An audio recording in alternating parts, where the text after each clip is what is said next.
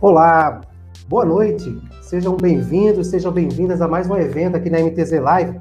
Dessa vez a gente está com um webinar de grande, grande valor né, para nós que somos da comunidade portuária, comunidade marítima. Né, vamos falar sobre a BR do mar. Né, e hoje a gente especificou na perspectiva do usuário. Né, e a gente tem grandes convidados para participar hoje desse grande evento e eu conto com a colaboração de vocês aí, compartilhando aqui o nosso evento, né, divulgando, né, que é de grande interesse tudo que vai ser debatido aqui hoje nessa apresentação. Antes da gente iniciar aqui algumas, algumas etapas né, do processo, então eu gostaria de, de citar aqui, né, quem está apoiando aqui o nosso, o nosso evento, né, como sempre, né, vem aqui ajudando o nosso trabalho, não podia ficar de fora, a MTZ Shipping Service, o Jornal Portuário, a Consuporte, né, treinamentos e serviços portuários, o Instituto Beckman de Desenvolvimento e o Agripino Ferreiras e Advogados, que também está participando aqui com a gente do evento. É... Lembrando a vocês que essa transmissão está sendo feita através do YouTube, também na minha, no, minha, no meu perfil, no meu perfil do LinkedIn e também no, na página da MTZ Inteligência Portuária lá no Facebook. Né? E o bom também que depois vai ficar disponível também na versão podcast em áudio lá no Spotify. Né? Então, eu vou iniciar aqui a, a, a chamar o pessoal né, para participar com a gente. A princípio, antes de apresentar né, os nossos convidados né, que vão palestrar para a gente hoje aqui, eu vou chamar aqui o Rogério Freitas, da Consuporte, que ele vai fazer uma pequena consideração inicial, né, antes da gente iniciar o, o debate, ok? Boa noite, Rogério, seja bem-vindo.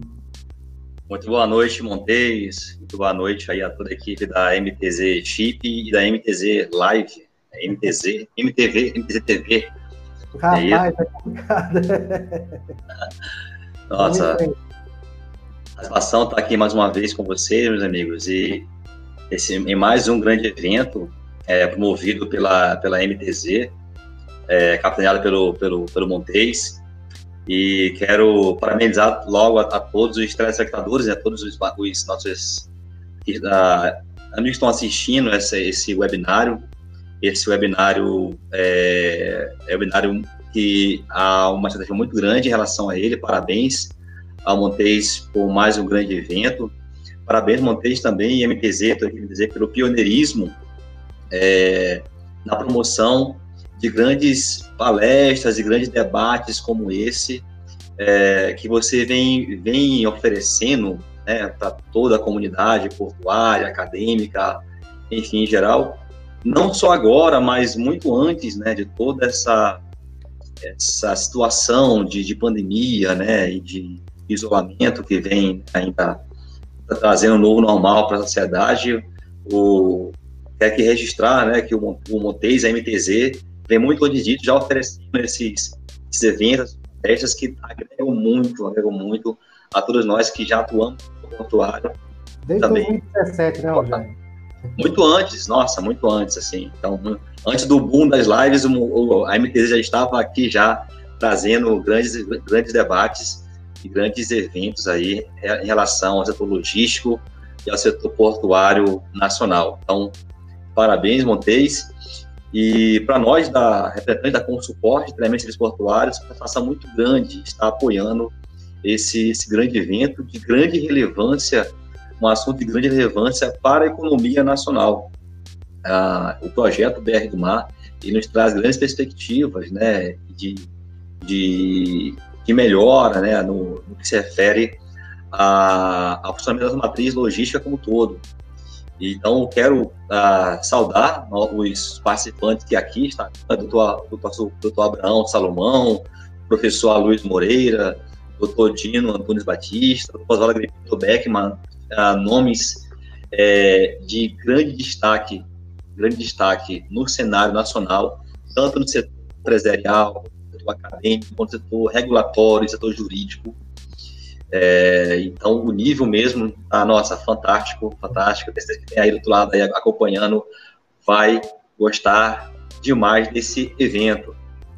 O projeto do Mar, ele vem ganhando relevância é, nos, últimos, nos últimos meses, né? Esse de lei que, na, que já está em tramitação e logo, logo, né, já deve, já deve ser oficializado. E nós que atuamos no setor portuário e acompanhamos de perto a situação econômica do Brasil, esperamos, esperamos muito né, a, que vinha a ser dos benefícios que esse projeto vem trazer, entre a redução do, dos custos da cadeia de suprimentos, fomentar a própria indústria naval local, né, com serviços de apoio marítimo, capacitação profissional, de alguma forma vai resultar no chamado custo Brasil e vai trazer, com certeza, grandes benefícios para toda, para toda a sociedade brasileira. Então, é, estamos aqui ansiosos, vou ficar aqui acompanhando né, esse debate, que vai ser muito bom. E mais uma vez, parabéns aí ao Montes a toda a sua equipe. E a Consuporte tem a, a satisfação e a honra de estar apoiando esse grande evento. Obrigado pelo convite e a todos uma boa noite. Obrigado, Rogério. E, e, vou, e vou precisar realmente, porque se acontecer como o último webinar, que caiu, a, que a minha transmissão caiu, mas vocês continuaram o debate o, e o Bogeia me auxiliou. então, ah, é bom você ficar atento aí para não deixar parar, para não deixar parar o, o, o navio. Não pode parar. Estamos embarcados agora nesse, nesse navio de cabotagem. É, eu vou aproveitar aqui agora, né, seguindo aqui o roteiro aqui da nossa, do nosso evento, que já estava programado, vou começar a apresentar aqui os nossos convidados. Eu vou, eu vou colocando um por um aqui na tela, em ordem alfabética. Então, eu vou, eu vou chamando aqui o, o Aloísio Moreira, né, o Aloísio Moreira, que é, que é especialista portuário, né, engenheiro, professor e desde 1963 nascia Docas de Santos. Seja bem-vindo, professor. Muito obrigado. Eu agradeço muito a vocês o convite. Eu sou portuário.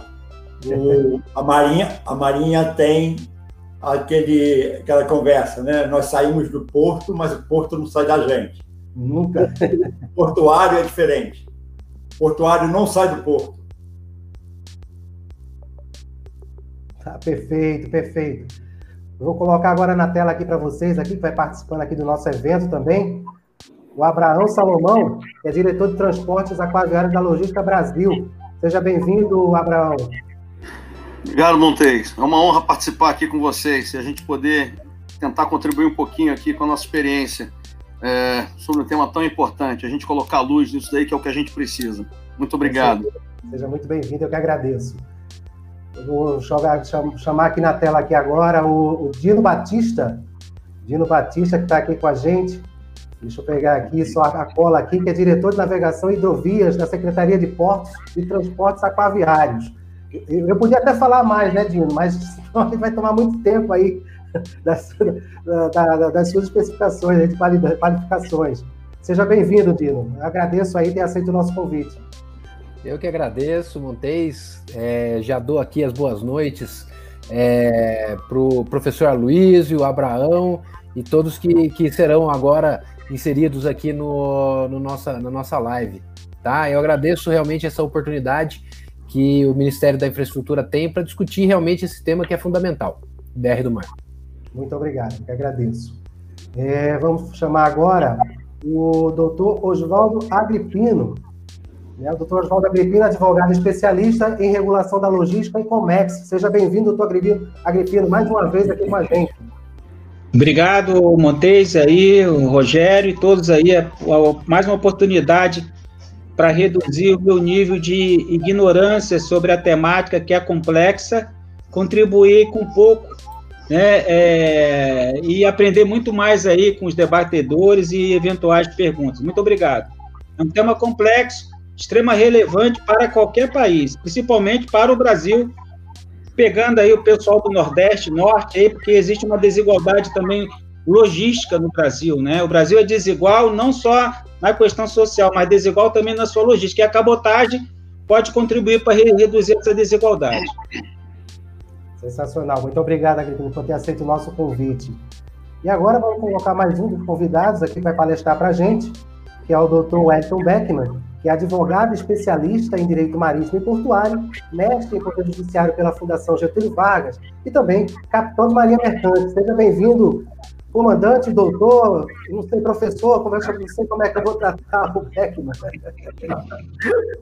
Muito obrigado, Montes. Mais uma vez é uma honra estar aqui contigo. Eu acho que é o terceiro webinar né, que você me convida e é sempre motivo de muita satisfação. Esse webinar hoje, então, para mim, ele, é, sei lá, ele, ele representa assim, um momento muito legal de quem leva muito a questão do discípulo né, seguindo o mestre. Então, sempre que eu tenho oportunidade de dizer, de falar, é com muita alegria que, para mim, é, hoje está do lado do professor doutor Oswaldo Agripino, para quem não conhece, para quem não sabe, o Agripino é da turma de 83, eu sou mais velho do que ele de idade, mais antigo de Marinha Mercante. Porém, ele foi meu orientador, prefaciou meu livro, é meu parceiro na advocacia, e eu sou o eterno aluno do professor doutor Oswaldo Agripino.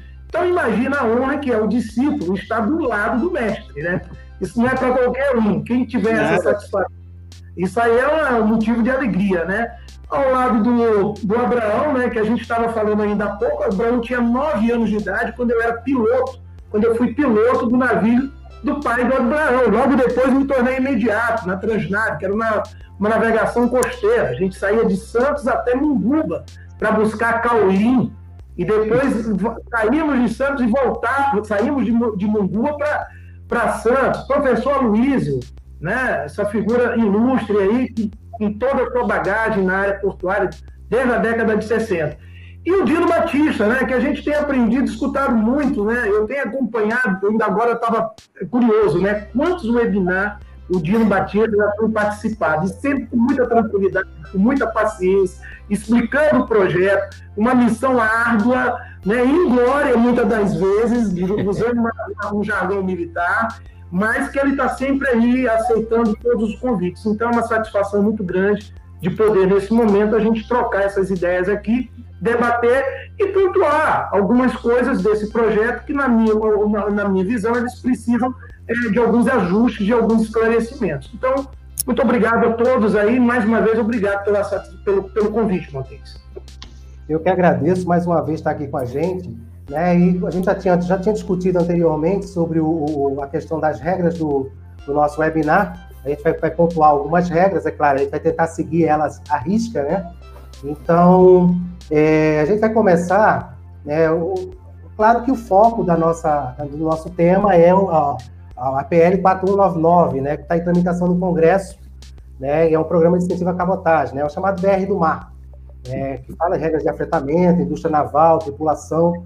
Existe um outro também em tramitação no Senado, é o 3129, que é da senadora Cátia Abreu. A gente vai estar focando aqui no 4199, né, que é sobre a BR do Mar. Aqui a gente vai ter a presença do Ministério aqui através, representado pelo Dino Batista. Então, voltando aqui, né, a nossa regra, a gente tem que considerar 15 minutos né, para cada palestrante.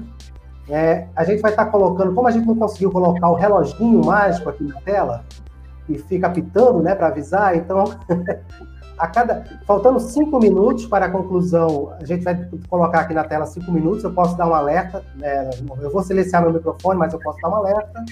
E também para ajudar, faltando um minuto também, vou estar tá colocando aqui na tela para que a gente possa pelo menos ter aí uma, uma, um controle melhor né, do, do que a gente vai se abordar e fique aí a, a, é, bem dividido para todos os, os palestrantes, para todos os participantes. Então tá certo, pessoal? Eu vou, eu vou deixar aqui agora a, a palavra, né, o espaço agora está. Só deixando aqui para vocês a sequência, né, vamos começar com o professor Aloysio. Eu vou colocar ele em destaque aqui na tela. É, deixa, eu, deixa eu só ajustar aqui. Não é você, Beckman? Então, eu vou, eu vou marcando o tempo aqui e fica à vontade, o espaço é todo seu. Tá bom, muito obrigado. Renovo meus agradecimentos e a minha honra nesse convite. Vou tentar é, contribuir, como sempre, eu dou ênfase a Porto, que é o que eu trabalho, que eu conheço mais, Claro que a gente é, anda também por aí com os marcos regulatórios, mas a minha praticamente concentração é no sistema portuário. Sempre eu faço uma apresentação nessa área, estou fazendo uma apresentação que eu penso que a maioria dos senhores já até viram. Mas para mim sempre é um é, é, muito interessante para nós Porto o que nos interessa é a carga, o nosso cliente é a carga, é a mercadoria. É o passageiro também, né? Mas é a carga. Então, eu vou fazer uma apresentação que eu já fiz, alguma, alguns dos senhores já viram, então vou tentar ser rápido, ok? Já está na tela o que nós. É, é, está aparecendo a tela para os senhores já? Já, já. Para mim está. Então, é, o professor Agripino, alguns senhores, eu tenho algumas publicações sobre cabotagem, há várias na USP, que eu tenho uma ligação, Universidade de São Paulo, aqui no estado de São Paulo, que eu tenho uma ligação maior. E também nós temos vários artigos sobre cabotagem, é, tem professores até que se dedicam a essa área, mas é, o que nos falta, e eu sempre é, chamo a atenção, porque nós, como pesquisadores, professores, ou até simples leitores, a gente gosta de ler livros. Né? E na cabotagem, né, eu sei que vai, o professor Agripino vai mostrar aí várias publicações que ele tem, mas nós precisamos dar para os alunos, mostrar para os alunos uma literatura. Né? É, o e-book, que hoje está todo mundo lendo no telefone, sem problema nenhum, eu mesmo, já há mais de 10 anos, acostumei a ler praticamente meus livros no telefone, e a gente sempre toca nessa coisa da carência da literatura nessa área da, da, do porto de modo geral, né? da operação portuária. Nós temos poucas coisas. Né? Eu sempre cito o professor Paulo Afredini com um livro, um livro muito grande, até bom, bom dele, praticamente aplicado em quase todas as universidades no Brasil, né? é, de engenharia portuária. Cabotagem, eu li, eu gosto muito do Jorge Amado, sempre falo que o Mar Morto é a epopeia brasileira, quer dizer, é nosso Lusíadas, né? Então, nós temos aqui o Jorge Amado também contando a história da navegação de cabotagem, dos vários portos, aeroportos, fronteiras, etc. É uma bibliografia dele, né?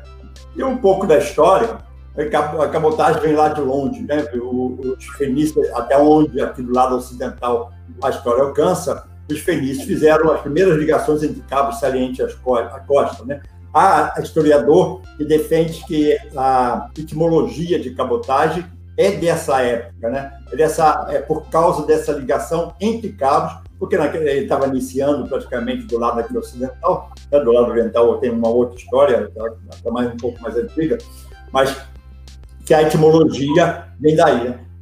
Sebastião Caboclo, agora do século XVI, ali de, da costa da Itália, Veneza, principalmente, ele ficou mais famoso, foi nos Estados Unidos, nas, eh, navegando nas costas americanas. Né?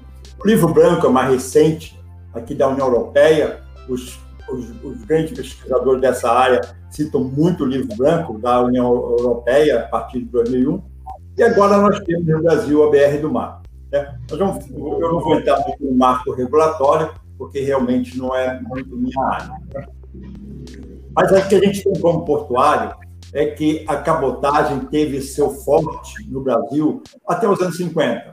A partir dos anos 50, começou a haver não só a questão da infração, mas também é, as montadoras, a, o rodoviarismo, começou a competir com essa navegação. Nós vamos mostrar isso, inclusive, na remuneração. Nós não vamos entrar também na área do granel, porque o granel tem um nicho muito forte. Né? A Transpetro para a Petrobras, a própria Vale, é, o professor Becker citou aí o Caulim, né? É interessante, é, eu trabalhei muito com o Caulim no Porto, né? A gente saía todo branco depois de um, um período é, de operação com o Caulim, né? É, com a barriga também, um pouco assim, deixava tudo branco. Né? Mas o Caulim é interessante fazer aquela cabotagem. Então, o, o a gente não vai é, investir tanto nele. Né? O Porto Santos, a referência, né, nosso paradigma em toda a área de navegação, tanto de longo curso como de cabotagem, ele sempre dedicou grandes áreas para a cabotagem e da cabotagem de carga geral, que é onde eu vou me concentrar. Né? Então, o Porto de Santos, aqui já no finalzinho já da cabotagem, é, havia um trecho de mais ou menos quase mil metros de berço de atracação e vários armazéns dedicados para a carga geral, tanto de exportação como de importação para a cabotagem. Havia vários tipos de incentivos, preferências de atracação, a prioridade sempre era o navio de cabotagem, nesse, nesse trecho, navios, naquela época, navios de 140, 150, no máximo, nos anos 70 tinha navios de 180 metros, os F-14 começaram também a aparecer, né? e embora é, navios que hoje nós achamos uh, rudimentados, mas nos anos 60, nos anos 70, eram navios de alta tecnologia. Né? Para nós, é popular que a gente sempre gostou de ter navio. Claro que a gente quer caminhão, vagão, aliás, não tem é, o navio sem o caminhão, sem o vagão ou sem o duto também. Né? Mas o navio sempre chamou, chamou muita atenção pela sua magnitude, etc. Então, havia um trecho dedicado, grande, aqui próximo dessa região, que chama de Valongo Paquetá, tá? onde tem aqui esse prédio grande, até que até pouco tempo funcionou muitos anos, dezenas de anos, como o nosso centro de operações do Porto Santos, e toda a operação de cabotagem, uh, isso aqui praticamente tinha um calado operacional de até 7 metros, que os senhores veem, né? Os navios, de, mesmo de cabotagem, hoje estão com 9 até 11 metros, até navios de 11 metros né? de cabotagem, na área de, na área de container. Né? Então, esses navios eram o calado operacional no máximo 7 metros, que tinha uma profundidade é, de projeto em torno de 8 metros, tá? e sempre estava muito sempre cheio, sempre com três até quatro navios de carga geral. Isso aqui foi ficando vazio, né? E ficou, ficou, ficou, foi ficando vazio praticamente a partir de 1956. O 56 é um número muito marcante para mim. Eu trabalhei 56 anos no Porto Santos. Saí agora, recentemente. Mas não é 1956, eu praticamente eu tinha 12 anos. Né? Mas marcou esse ano, que foi o nosso maior movimento de cabotagem no Brasil. E eu destaco aqui o Porto Santos, é que a gente tem esses dados é, bastante é, no, no nossos acervos. E é, aqui na, na USP, na várias universidades, a gente tem esses dados do Porto Santos com maior precisão e maior credibilidade. Então, em 1956, houve o nosso pico de movimentação de carga solta. Carga solta. Né? Naquela época, ainda o Container, em 1956, estava iniciando lá com Malcolm McLean, né? um livro muito bom, The Box, que eu indico para que qualquer pessoa queira conhecer um pouco da história, não só desse caminhoneiro aqui, mas até depois um grande armador, né? armador, inclusive, é, é, ambiental, né? dois navios dele de baixa velocidade e consumo também, etc. Então, a partir de 1956, tem um container. O container não ajuda na cabotagem. Tá? E esse número de 1 milhão de 301 mil toneladas representou, naquele ano, 13% do movimento geral do Porto de Santos. Chegou a 10 milhões 789 mil toneladas.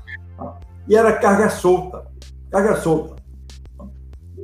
A partir daí, o que, que aconteceu? A partir de 1956, a cabotagem de carga geral caiu, nem container vinha. O container começou a vir aqui em cabotagem já a partir dos anos 70. Tá? Essa época aqui já havia navios Panamax no Porto Santos. Os navios de cabotagem praticamente desapareceram. Panamax até com granel, até com importação. A Vale importava abrigo nos Vale é, Mar, Vale Doce, etc. Né? Então, é, navios de cabotagem praticamente desapareceram. Tá? Deu um picozinho aqui em 84, 100 mil toneladas tá? no ano todo. Tá? Caiu outra vez, caiu bem, e a partir aqui do, de 1994, começa a ter algumas políticas, né? o próprio REB, etc., aparece por aqui. E só 48 anos depois é que o Porto de Santos foi fazer praticamente o mesmo volume que tinha feito em 1956. 1 milhão 403 mil toneladas. Só que aqui já tem feeder e já tem container tem o peso do container vazio, tem o peso do container carregado E tem os, a carga que é destino e origem internacional. Não é, é, é tem a pernada de cabotagem, mas começa a ter filha. Praticamente foram 50 anos. Só em 2006, realmente, é que superou em números é, absolutos o mil, 1 milhão e 371 mil toneladas de carga geral solta. E esse último ano, Santos movimentou 9 milhões, está em mil toneladas aqui, né? 9 milhões e 179 mil toneladas, né? E aí a gente vê assim, puxa, ah lá já 7, alguma coisa, né? Esse que foi feito em 1956. Isso em valores absolutos. Porque em, em, em valores relativos, números relativos, e em relação aos 134 milhões de toneladas que o Porto Santos movimentou agora em 2019, isso aqui é menos de 7%. Então, é, a gente sabe que tem um nicho muito grande. Os portos, houve muita discussão entre os portos, várias épocas, em vários anos, para ter incentivo, ter incentivo. A tarifa, de um modo geral, ela não tem um peso muito alto na, na composição dos custos portuários. Ela quase que desaparece. Mas houve, até hoje tem a cabotagem é, da carga FIDA, por exemplo, é, em Santos tem 50% de desconto. Ela só paga uma vez. Né? Então, os portos, os práticos, os trabalhadores, de um modo geral, é, sempre houve um, uma provocação para tentar levantar esse número aqui. Mas isso ainda está demorando muito. Né? 7%, quando que em 1956 foi quase que o dobro, né? em termos relativos. Né?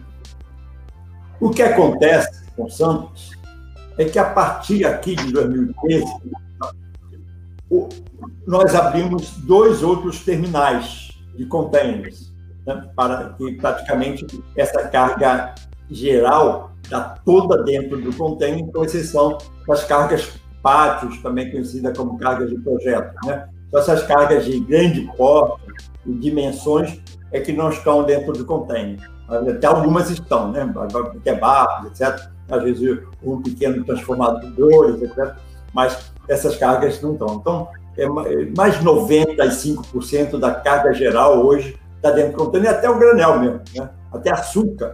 E Santos é o maior exportador hoje, né? ele, 10% do açúcar está dentro do container. O café, que é um commodity de valor agregado razoável, é 100% dentro do container. E a partir de 2013, quando os navios de cabotagem ficavam na barra aguardando ter uma janela para que eles pudessem entrar, porque a preferência era sempre os navios de longo curso, né? os terminais que também tinham cais arrendados, eles que dominavam é, é, esse tipo de programação de prioridade, de preferência de atracação, desatracação. Né? A parte, quando abre aqui mais dois terminais em Santos, tá? nós vemos que a cabotagem dá um pulo enorme. Tá? Ela praticamente dobra de movimentação. Só que nessa carga de cabotagem, o que a gente vê é que a carga. Um minuto, professor. Oi? Um minuto, viu? Ah, então vamos ter que correr. Então, essa carga, hoje, que caracteriza o, o, o, o, o processador, ela foi bastante beneficiada. Né? Nós, o que nós colocamos também é que ainda poucos portos estão com essa carga, né? no máximo 10%, quase 60% estão ali entre Santos, Suape, e Manaus. Né? E aqui é 2018, aqui é 2019, a gente vê que essa curva começa aqui a aliviar, mas continua a mesma coisa. Né? Um trabalho que nós fizemos, nós verificamos que há uma grande demanda da carga de cabotagem, um trabalho que foi feito com o em 2004. Atualizado esse trabalho, nós hoje atingimos quase que 18 milhões de TU, entre praticamente 10 milhões e 18 milhões de TU é, para a cabotagem. É um trabalho que a ABAC fez também com a IROS né, recentemente, e dá mais ou menos o mesmo número, né? Um container de cabotagem 48 realmente captados, que é o que esse trabalho do, do ABAC conclui.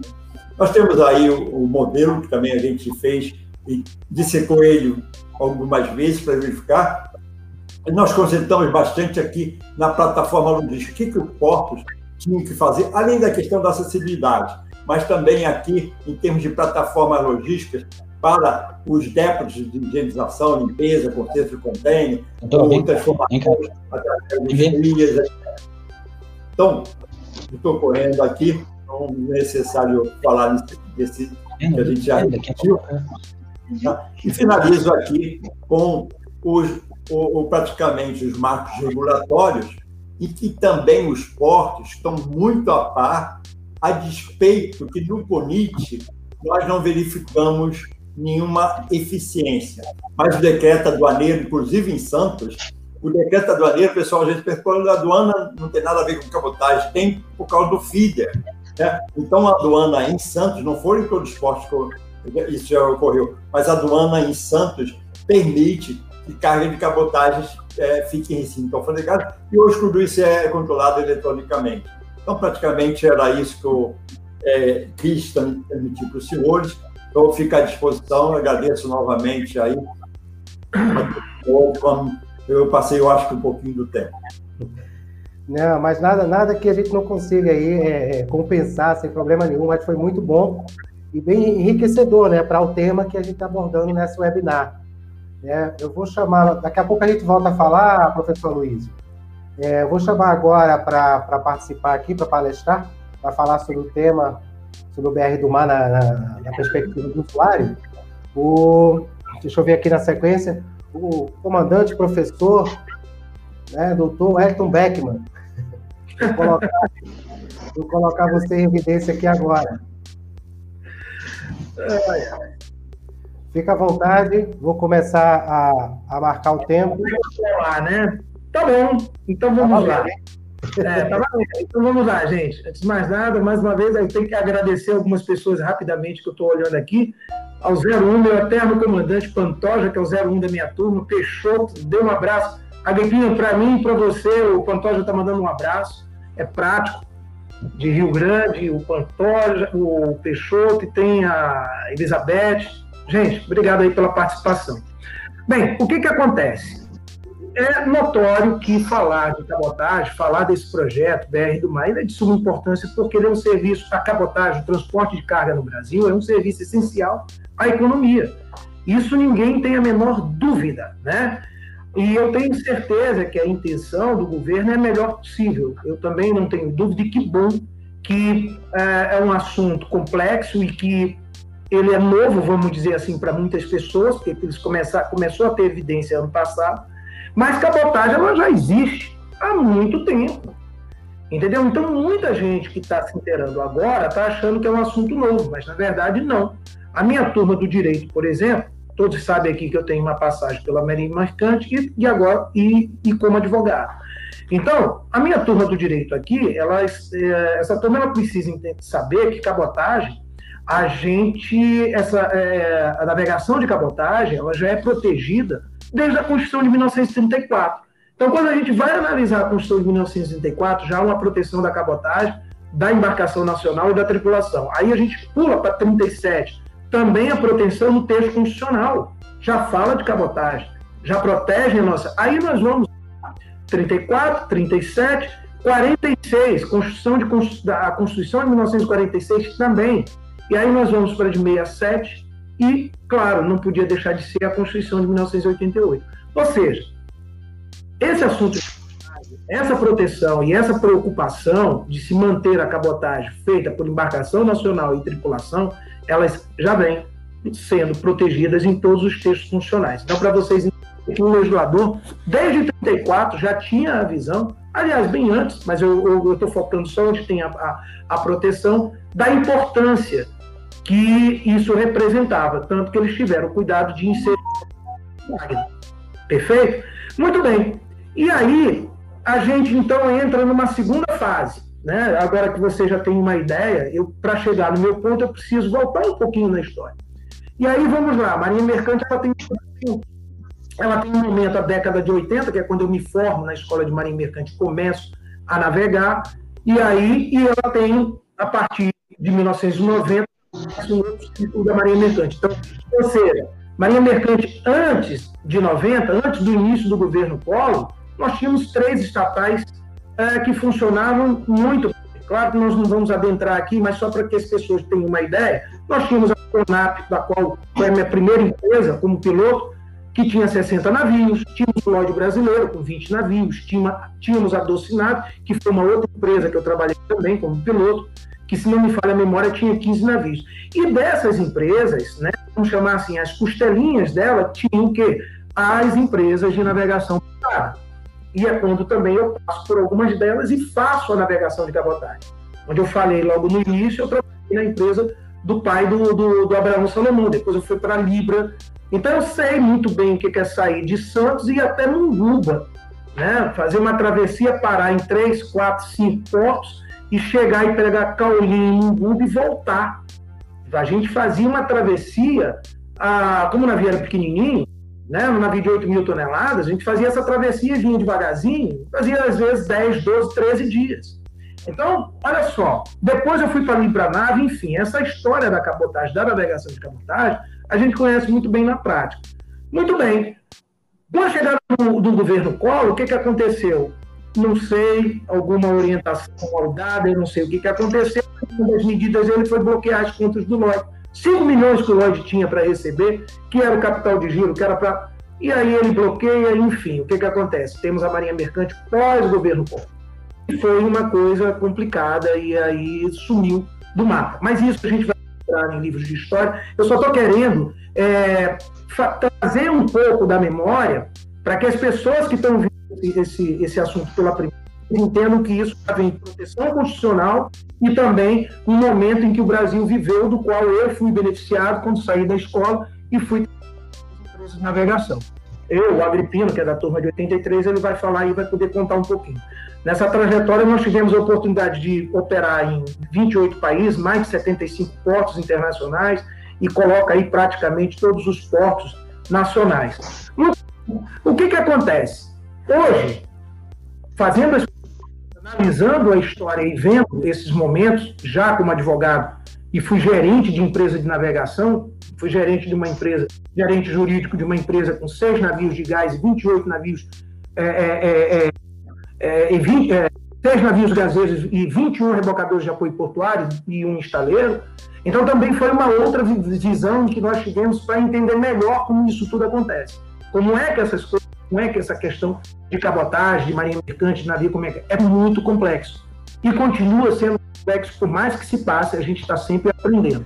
Então, o que, que um, um outro momento que a gente percebeu é que os de um modo geral, principalmente os armadores internacionais, eles sempre quiseram, de alguma forma, e eu vivenciei isso, de querer tirar os navios brasileiros das nossas costas e as nossas tripulações. Isso sempre foi porque existe uma coisa chamada bandeira de conveniência, o Agripino tem um livro que trata muito bem disso. Bandeira de conveniência já é tratado no século XVIII, tem uma obra, A Filosofia da Miséria, do Jean, é, Jean-Pierre Bon, que ele fala em determinado momento, né, de economia que estava no mundo, ele fala lá no século XVIII de bandeira de conveniência. E a gente, se tiver tempo, a gente fala isso, porque é a nossa preocupação. Muito bem. E aí, com essa, esses dois momentos da Marinha Mercante, antes do governo Collor e pós-governo Collor, nós tivemos o governo Fernando Henrique Cardoso. E que, com um lobby muito grande dos armadores internacionais, o que, é que eles fizeram? Tiraram do texto funcional, de 81, a obrigatoriedade do uso dos navios, né, na nossa cabotagem, dos usos dos navios brasileiros, né, permitir o uso dos navios estrangeiros na nossa costa, inclusive a, a não obrigatoriedade da contratação de tripulantes brasileiros. Olha só, gente, isso aí já Fernando, é, governo Fernando Henrique Cardoso e já a emenda constitucional número 7. Está aí, vocês é, é, conseguem ver tudo isso, né? No que eu estou falando, você hoje facilita muito encontrando na internet. Muito bem. Bem, eu quero deixar claro que eu não estou aqui pelo sindicato, eu, não tô, eu, eu sou um advogado, eu vivo da advocacia, as minhas aulas, os meus cursos, com cliente na minha porta no meu escritório no Rio de Janeiro e aqui em São Luís do Maranhão. Então, eu quero deixar bem claro que eu não, não, a minha posição não é para nenhum dos lados, mas eu tenho o compromisso com a verdade. Bem, se não fosse o trabalho importantíssimo né, dos sindicatos da época, eu não sei como é que nós estaríamos hoje. Dois anos depois, os sindicatos, os sindicatos oficiais de Náutica de Marinha Mercante, na figura do Severino Almeida, eles fizeram um trabalho fantástico e conseguiram, conseguiram que foi tirado com a emenda constitucional número 7, tá? que revogou o artigo da Constituição de 88, que, que, é, e, e, e abriu as portas para os navios estrangeiros, eles conseguiram fazer e inserir, né? isso é importante que as pessoas que estão nos escutando saibam, né, um artigo fundamental na 9432, que é aquele artigo onde fala da obrigação do comandante ou chefe de máquinas e dois terços da tripulação ser brasileira. Então é, é importante que se traga essa memória para que se possa, já que se está falando de cabotagem e de um, de, um, de um setor, de um transporte importantíssimo para a economia do Brasil, para o desenvolvimento desse. Então, é, é, é eu acho que é de suma importância. Muito bem. Então, o que, que se vê hoje? Né? O que, que se vê hoje? Nós, é, o projeto ele trata o quê? do incentivo à, à, à, construção naval, geração de emprego, o incentivo, esse todo mundo já sabe qual é o objetivo da, do projeto. E que eu volto a dizer, muito importante, não estou aqui para falar mal do projeto. Bem, agora feito isso, eu quero só pontuar alguns detalhes. O que, que eu observei que esse, esse, esse projeto ele deixou de tratar que não ao meu sentir, isso precisaria ser discutido com muito mais afinco.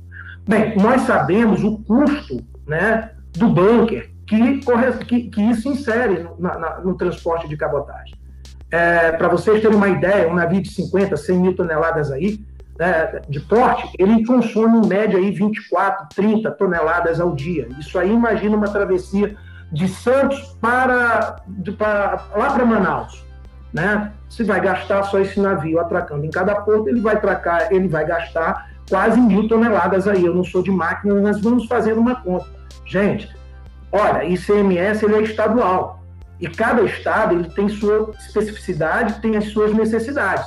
E talvez é, vai ser difícil esses estados entrar em harmonia com mão desse, desse, desse, desse percentual. Então, isso é um problema aí para o governo resolver. Outra, é, outro detalhe que eu não vi no projeto, é importantíssimo, é o que? A desburocratização. Então, uma viagem dessa, se nós atracarmos em cada porto até chegar em Manaus, nós temos aí de 30 a 35 documentos aí para serem produzidos. Lá na empresa, quando eu iniciava, nós tínhamos quase 20 funcionários só para tratar de documentação. Eu acho que também é um ponto que tem que ser ajustado, porque assim a gente não consegue baratear custo. Outra, é, imagina essa mesma navegação que eu fazia, parando em cinco portos, no mínimo nós temos aí dez manobras com praticagem, uma para entrar e outra para sair. Isso também é um custo que isso tem que ser trabalhado. Então, eu não observei né, esses pontos para serem muito bem debatidos nesse projeto. Ele agora está lá no Congresso. Então, o problema agora vai ser convencer os deputados, né, os senadores, e tratar esses temas porque eles são fundamentais né, para diminuir custos para que esse, esse, esse transporte seja viável. E aí, para completar, que era o ponto também que eu acho que é importante a ser falado, é exatamente o marítimo, a tripulação brasileira. Porque não só agora nesse projeto, mas em toda a minha trajetória, tanto embarcado como em terra, e como advogado, que advogo para eles, né, eu sempre escuto em todos os, os encontros de que o aumento, a tripulação é, é, ela é responsável pelo aumento do custo. Não, isso não é uma verdade. Isso não é uma verdade. Então, eu acho que cabe aqui a gente desmistificar alguns pontos que eu quero aproveitar. Recentemente, eu escutei uma, uma, uma, uma live com o Dino, aliás, escutei várias, e o Dino, em um determinado momento, e ele vai, ele vai explicar isso, ele fala né? Claro que ele tem uma assessoria, claro que ele tem todo um entendimento, ah, tem várias pessoas ali passando as informações, como ele mesmo falou, ele consultou com várias pessoas. Em determinado momento, ele fala que nós temos uma jabuticaba, que o Brasil ele não, não, não cumpria os códigos internacionais. Então, eu aproveito e quero desmistificar que não é bem assim. Ah, eu estou falando o seguinte: a LMC, a LMC, a Convenção 186, que o Brasil ratificou agora, e nesse projeto está lá escrito, lá no, no, artigo 12, que os tripulantes brasileiros que forem contratados, né, eles vão se submeter, isso é um resumo do resumo, a bandeira daquele navio. Bem, isso foi um problema que existia, um gap, conforme foi comentado, de que isso a, a, a, era um grande problema né, de, se baratear o custo. Quando, na verdade, não é bem assim. O marítimo, a LMC que foi ratificada, ela não trouxe nenhuma novidade para o marítimo brasileiro, pelo contrário. Essa LMC que foi ratificada, vai entrar em vigor ano que vem, ela, na verdade, ela vem tratar do, do, trabalho escravo a bordo dessas bandeiras de conveniência, que não é o caso do tripulante brasileiro. Eu quero deixar bem claro que, como tripulante que fui, nós temos, nós trabalhamos 20, é, 28 por 28, nós trabalhamos ou 35 por 35, nós temos direitos conquistados, né? Que vai o quê? Que vai exatamente incentivar o marítimo a continuar a desenvolver essa carreira. Então, em determinado momento, dizer que havia uma jabuticaba, não, aquilo foi para tratar do trabalho escravo, que nunca aconteceu na nossa marinha mercante. Sempre tivemos boa alimentação, temos uma boa formação, somos muito bem formados e treinados, e a maior prova é todos os acidentes, os maiores acidentes, os navios mais poluidores do mundo, Exxon 2 Prestige, entre outros. Aí eu faço uma pergunta: qual acidente foi ocasionado pelos navios brasileiros? Quanto? Você conta no dedo. Quantos derramamentos de óleo nós já tivemos com, com, com, com o navio brasileiro? Isso é fruto de uma formação excelente que se tem, né? de uma escola muito bem aparelhada, e, enfim, de uma formação de hierarquia e disciplina, e os navios brasileiros eles têm um comportamento totalmente diferente dos demais. Eu, quando trabalhei como arqueador de navio, eu ia para bordo de navios de outras bandeiras, aqui no Brasil, para acompanhar a operação, operação, e era uma coisa que me causava falta de higiene, alimentação era uma coisa, mas eu, tinha, eu nem conseguia comer a bordo, diferente dos navios brasileiros. Então, a nossa tripulação, ela é diferente, comum. Tá? Então, qual é a minha preocupação? Quando abre essa situação do marítimo ser contratado de acordo com a bandeira do pavilhão, por causa da LMC, ela trata de valores mínimos. E uma coisa que lá no preâmbulo da própria convenção, ela deixa bem claro. O parágrafo 8 do artigo 19 da Constituição da Organização Internacional do Trabalho, que determina que, de modo algum, a adoção de qualquer convenção ou recomendação pela conferência ou a ratificação de qualquer convenção por qualquer membro poderá afetar lei, decisão, costume ou acordo que assegura as condições mais favoráveis aos trabalhadores. Então, eu queria aproveitar é a visão de um oficial de marinha mercante com muito orgulho, mais advogado atuante, de dizer que essa convenção que foi ratificada, né, ela não é, ela trata de condições mínimas, não é novidade para o, o, marítimo brasileiro. E note, ela não pode contrariar o que? Lei, decisão, costume, de acordo com a, a condição mais favorável aos trabalhadores. Então, então só para concluir, o que eu quero deixar claro é o seguinte: eu tive várias ações, eu tive várias ações de tripulantes contratados, tripulantes brasileiros contratados em navios estrangeiros, aqui navios do passageiro. Eu tive ações que estão em Brasília, ou seja, eu vivi esse momento, eu, eu tenho essas condições para dizer essas ações, para dizer o seguinte: nós temos oito turmas no Tribunal Superior do Trabalho, sete, sete, sete entendem que o que vale é a lei brasileira e não o Código de Bustamante e nem a vinculação com o pavilhão daquela embarcação. Sete das oito turmas do Tribunal Superior do Trabalho. Então, não é uma jabuticaba e eu entendo que não vai resolver o problema. Pelo contrário, traz insegurança jurídica e isso precisa ser melhorado porque vai trazer uma insegurança jurídica muito grande e eu não deveria nem falar isso, porque como advogado eu quero mais é que o cliente venha na minha porta. Eu estou alertando, né? De certa forma, eu acho que eu vou, eu vou acabar perdendo o cliente, mas falando isso, e ao mesmo tempo, eu estou dizendo para a galera, olha, se você submeter isso, há uma grande probabilidade de muitas ações trabalhistas, porque sempre o que vai ser adotado é o princípio da, da, da o princípio da lei mais favorável. E para completar, tá? já ultrapassando, mas isso é importantíssimo, vários alunos meus me perguntaram para falar sobre isso, tem um detalhe muito grande. Essa, essa LMC, essa convenção, ela pode até contrariar uma lei ordinária, mas ela não pode nunca ferir princípios constitucionais. E os direitos constitucionais do trabalhador estão garantidos na própria Constituição a partir do artigo 7. Então, o que, que acontece? Não é dessa forma como passaram por Dino que resolveu o problema. Não. É, quando eu comecei na Marinha Mercante, nós tínhamos o RTM, Regulamento para o Tráfego Marítimo. O Agripino se lembra desse RTM. Por que, que acabou o RTM? Sabe por quê? Com a Constituição de 88. Entendeu? Então, o que, que eu percebo no futuro? Se esse artigo passar dessa forma, como está, eu, eu continuo dizendo, nós vamos estar criando uma insegurança jurídica muito grande, mexendo com decisões já pacificadas e que não vai dar, e que, e que não vai dar nada, não, não, não tem como, ok? Passando aí, a gente vai ter uma outra rodada para, se eu puder, eu explicar um pouquinho mais. Eu agradeço, eu agradeço, estourou um pouquinho o tempo, né, só para a gente tentar manter, manter aí a, a, a, o mesmo tempo para todos os participantes, entendeu? Eu agradeço aí, comandante. Eu vou chamar agora o doutor Agripino, que vai, vai fazer agora parte do, do nosso webinar. Boa, boa noite a todos. Estão me ouvindo? Estamos escutando. É, boa noite. O... Tá. Eu, eu, eu, aviso quando for para compartilhar, mas já pode ir preparando aí para eu falar um pouquinho aqui.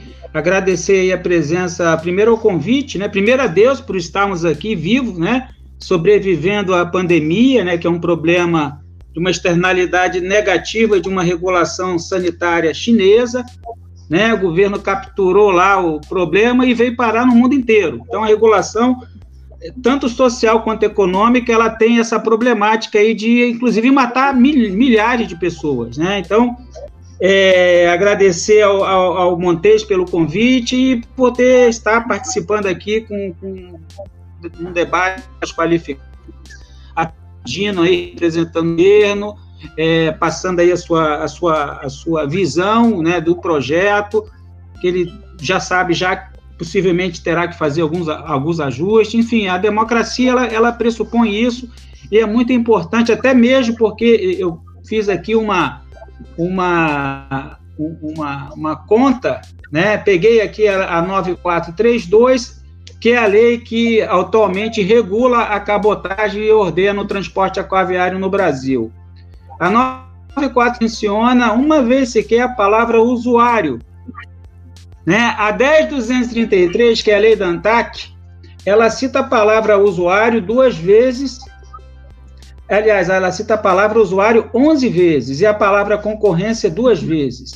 E o PL 4199, três vezes a palavra concorrência, duas vezes é o usuário no texto legal e nove, oito vezes a palavra usuário na justificativa. Então, Dino, tem aí um, um bom, uma boa motivação para dizer porque que veio a, a lei ela fala bastante usuário, não só no, no, no projeto, mas na justificativa também. E, e, todos nós funcionamos e trabalhamos para o usuário, seja como armador, o armador ele, ele, ele, ele só navega e tem navio por quê? Porque tem um comprador e um vendedor em algum lugar que fez um contrato de compra e venda e que aquilo ali não tem como ser salvo num, num arquivo em PDF e mandar por e-mail. Eu não consigo mandar oito containers de notebook da, da, da Coreia do Sul para o Brasil por e-mail, nem 100 mil toneladas de soja por e-mail. Vai precisar de trem, vai precisar de rodovia, vai precisar de porto, vai precisar de navio, de cabotagem. Então, é, é, nesse mundo aí que nós vivemos e o meu foco, agradecer também a presença de várias pessoas aí, o, o Geraldo Abreu, o comandante Vitorino, de Vitória, o Arionô, o Pantoja, a professora Marcela, o Fabrício, assim, tem, tem vários aqui, me desculpe se eu não citar a, a, alguém. Então, o meu foco aqui é, ela é, vai ser trabalhar a questão da, que eu acho importante, porque esse modelo da 9432, né, que é a lei de 97, que trata da cabotagem e já tem 23 anos, ele possivelmente vai ser substituído por um, uma nova norma. Mas esse modelo, para citar o exemplo, por exemplo, na cabotagem de contêineres, fez com que atualmente houvesse três empresas que têm 95% do mercado.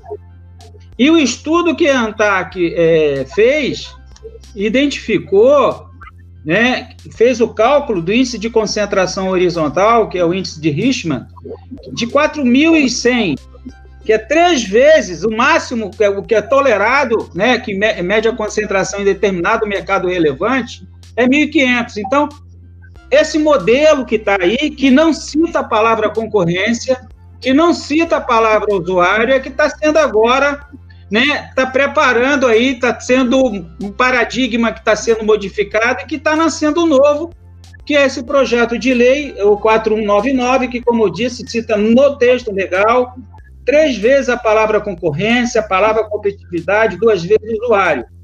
Então, é esse modelo agora que nós vamos falar, e dentro da perspectiva do usuário, né, a nossa ordem econômica constitucional, ela trabalha, ela é uma ordem econômica capitalista, se eu falo de concorrência, eu estou falando de regulação econômica. Né? E a regulação econômica, seja ela em relação ao serviço adequado e à modicidade de preços e tarifas, no caso do setor é, é de transporte marítimo, quem faz é a ANTAC. Tanto a regulação econômica de preços e tarifas, que devem ser módicos, como também a, a regulação econômica no que se refere a ter concorrência. No estudo que a ANTAC fez, por determinação do TCU, é, que, foi, que, tá sendo, que foi publicado, eu fiz aqui também uma, uma conta. Esse estudo ele tem 76 páginas, é, pode ser acessado no site da ANTAC, e ele cita a palavra usuário nessas 76 páginas mais de 30 vezes. Tá? E tem uma pesquisa que foi feita é, nessa mesma para um questionário enviado para os usuários, para 250 usuários, empresas, 44 empresas responderam de 11 estados. Tá? E na visão do usuário, o maior problema, tá? uma fonte muito importante, 80% diz que é muito importante, é a questão do preço do frete. Tá? E outro item também, com, com, com 71%, é a necessidade de aumentar o, o número insuficiente de empresas de navegação. É, e aí eu vou é, falar da Constituição. A Constituição Norte-Econômica ela fala do estímulo, do incentivo que, que todo sistema deve ter em relação ao tratamento favorecido para a pequena e média empresa para pequena empresa. É o que nós chamamos é o small is beautiful, né? Isso nos Estados Unidos, quando eu fiz o pós-doutorado lá, essa, essa palavra e a questão de estar acompanhada da fragmentação do poder econômico, para não ter abuso de posição dominante, que é o que nós estamos vendo no Brasil, no setor regulado da ANTAC, não só no transporte marítimo, muito no de contêiner, mas também no setor é, portuário, com índice de concentração acima de, de 4 mil. Né? Então, eu vou falar um pouquinho sobre essa questão da concorrência, né, porque a nossa é, ordem econômica ela é capitalista, ela, ela aponta que são três pilares, né, você tem que ter segurança jurídica, contratos de transporte com função social, eu tenho que ter concorrência e tenho que ter defesa do usuário. Então, são esses três pilares, não é minha opinião, é o constituinte originário que determinou isso, que faz com que nós tenhamos que ter é, é, essa percepção e agora nós estamos trabalhando aqui a defesa do usuário, que está na Constituição, e a defesa da concorrência. Não há defesa do usuário se não tiver, paralelamente, uma política de defesa da concorrência. Em setores de altos investimentos, como é o setor de transporte marítimo, onde quem está dentro, que são os incumbentes, trabalham de certa forma, com assimetria de informação de representação, para criar barreiras de entrada para os novos potenciais entrantes, que são os mal pequenos. Isso ficou muito claro na RN número 1 de 2015, que criou lá um critério de quatro vezes uma empresa pequena, se tivesse que afretar um navio, não tendo essa capacidade, ela teria que ter a possibilidade de afetar o direito de até quatro vezes, por exemplo, se eu sou uma EBN, cumprir todos os requisitos, EBN é Empresa Brasileira de Navegação, o capital social tem uma outorga de autorização da ANTAC, mas eu tenho uma embarcação de 3 mil toneladas. Igual a mim, tem 10 empresas de 3 mil toneladas, mas eu preciso conseguir uma carga para trazer do norte para Rio Grande de 40 mil toneladas. Eu vou precisar ter um navio de 40 mil toneladas. Então, eu não teria como, com base na RN 18, porque criaram justamente dizendo que tinha que ter, no máximo, essa possibilidade de quatro vezes. Então, até 12 mil, tudo bem, mas acima de 12 mil, não. O grande é que poderia. Então, isso, de certa forma, implicitamente, que é a questão do lastro, e aí, Maltese, se puder abrir ali o artigo, é, o próprio projeto para trabalhar em cima da fonte originária aí, que nós, como professores, nós temos que trabalhar em cima. só para voltar lá no artigo 1 esse é o PL 4199, que está agora no, no Congresso, no regime de urgência, né, em um dos pontos que tem sendo é, olha, olha o artigo 1 aí, é, fica instituído o programa de estímulo ao, ao, ao, transporte por cabotagem, né, que vem de cabotê de navegação entre cabos, com os seguintes objetivos. Olha como é que é bonito esse, esse artigo 1 que fala dos objetivos, né? Ampliar a oferta, está alinhado com o trabalho da ANTAC, o estudo, é melhorar a qualidade do transporte por cabotagem, incentivar a concorrência e a competitividade. Isso aí é poesia para mim, né? Ampliar a disponibilidade de frota. Olha aí. Isso, né? Aí, vamos lá para o artigo 5 então. No artigo 5 começa aí, das hipóteses de afretamento. Para quem não sabe, afretar é alugar um navio, né? Então eu não tenho condição, mas eu tenho a outorga de autorização, então eu tenho uma carga, preciso afretar. Então a empresa habilitada no BR do Mar poderá fretar por tempo em embarcações de sua subsidiária integral estrangeira, desde que tais embarcações estejam. Então, aqui nesse clube fechado, que isso aí é uma barreira de, de entrada, quem não tiver subsidiária não tem como afetar. Então, aqui é um problema que eu acho que deveria ter um estudo melhor, né? Talvez ouvir os pequenos e fazer um sandbox regulatório. O que é o sandbox regulatório? Sandbox, uma caixa de areia, né? Vamos ouvir primeiro os pequenos para tentar cumprir o que está na Constituição e fazer com que eles possam fazer isso durante dois a três anos. Vamos botar todo mundo para brincar nessa caixa e daqui a dois anos ou três fazemos uma análise de resultado regulatório para ver como é que isso.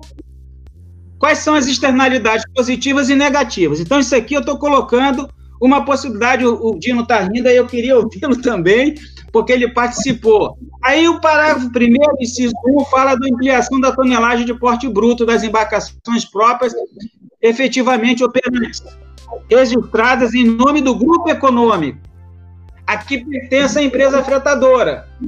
Então, quem não tiver grupo econômico, na minha percepção, né, eu não vi a justificativa, li a justificativa, mas isso aqui não ficou claro. Né? Pode haver aí uma simetria de informação, se o Dino puder explicar isso, melhor seria bom. Então, isso aqui é um ponto, teria mais detalhes. E vamos lá no 11.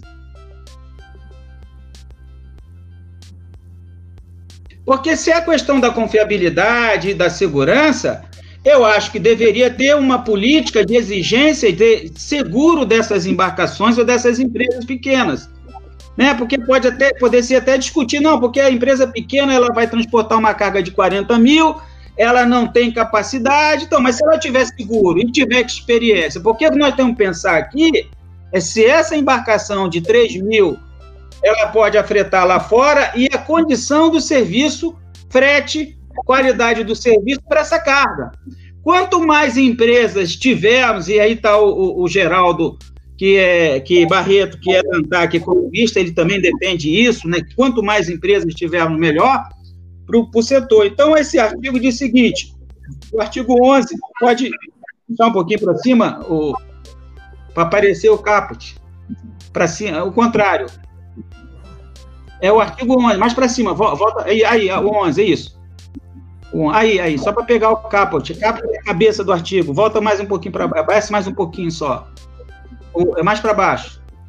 Então, o artigo 11, ele, faz, ele fala o seguinte, agora, vai, vai devagar, vai passando. Esse artigo 11, vamos, vamos para baixo são direitos das embarcações estrangeiras apretadas na forma da lei.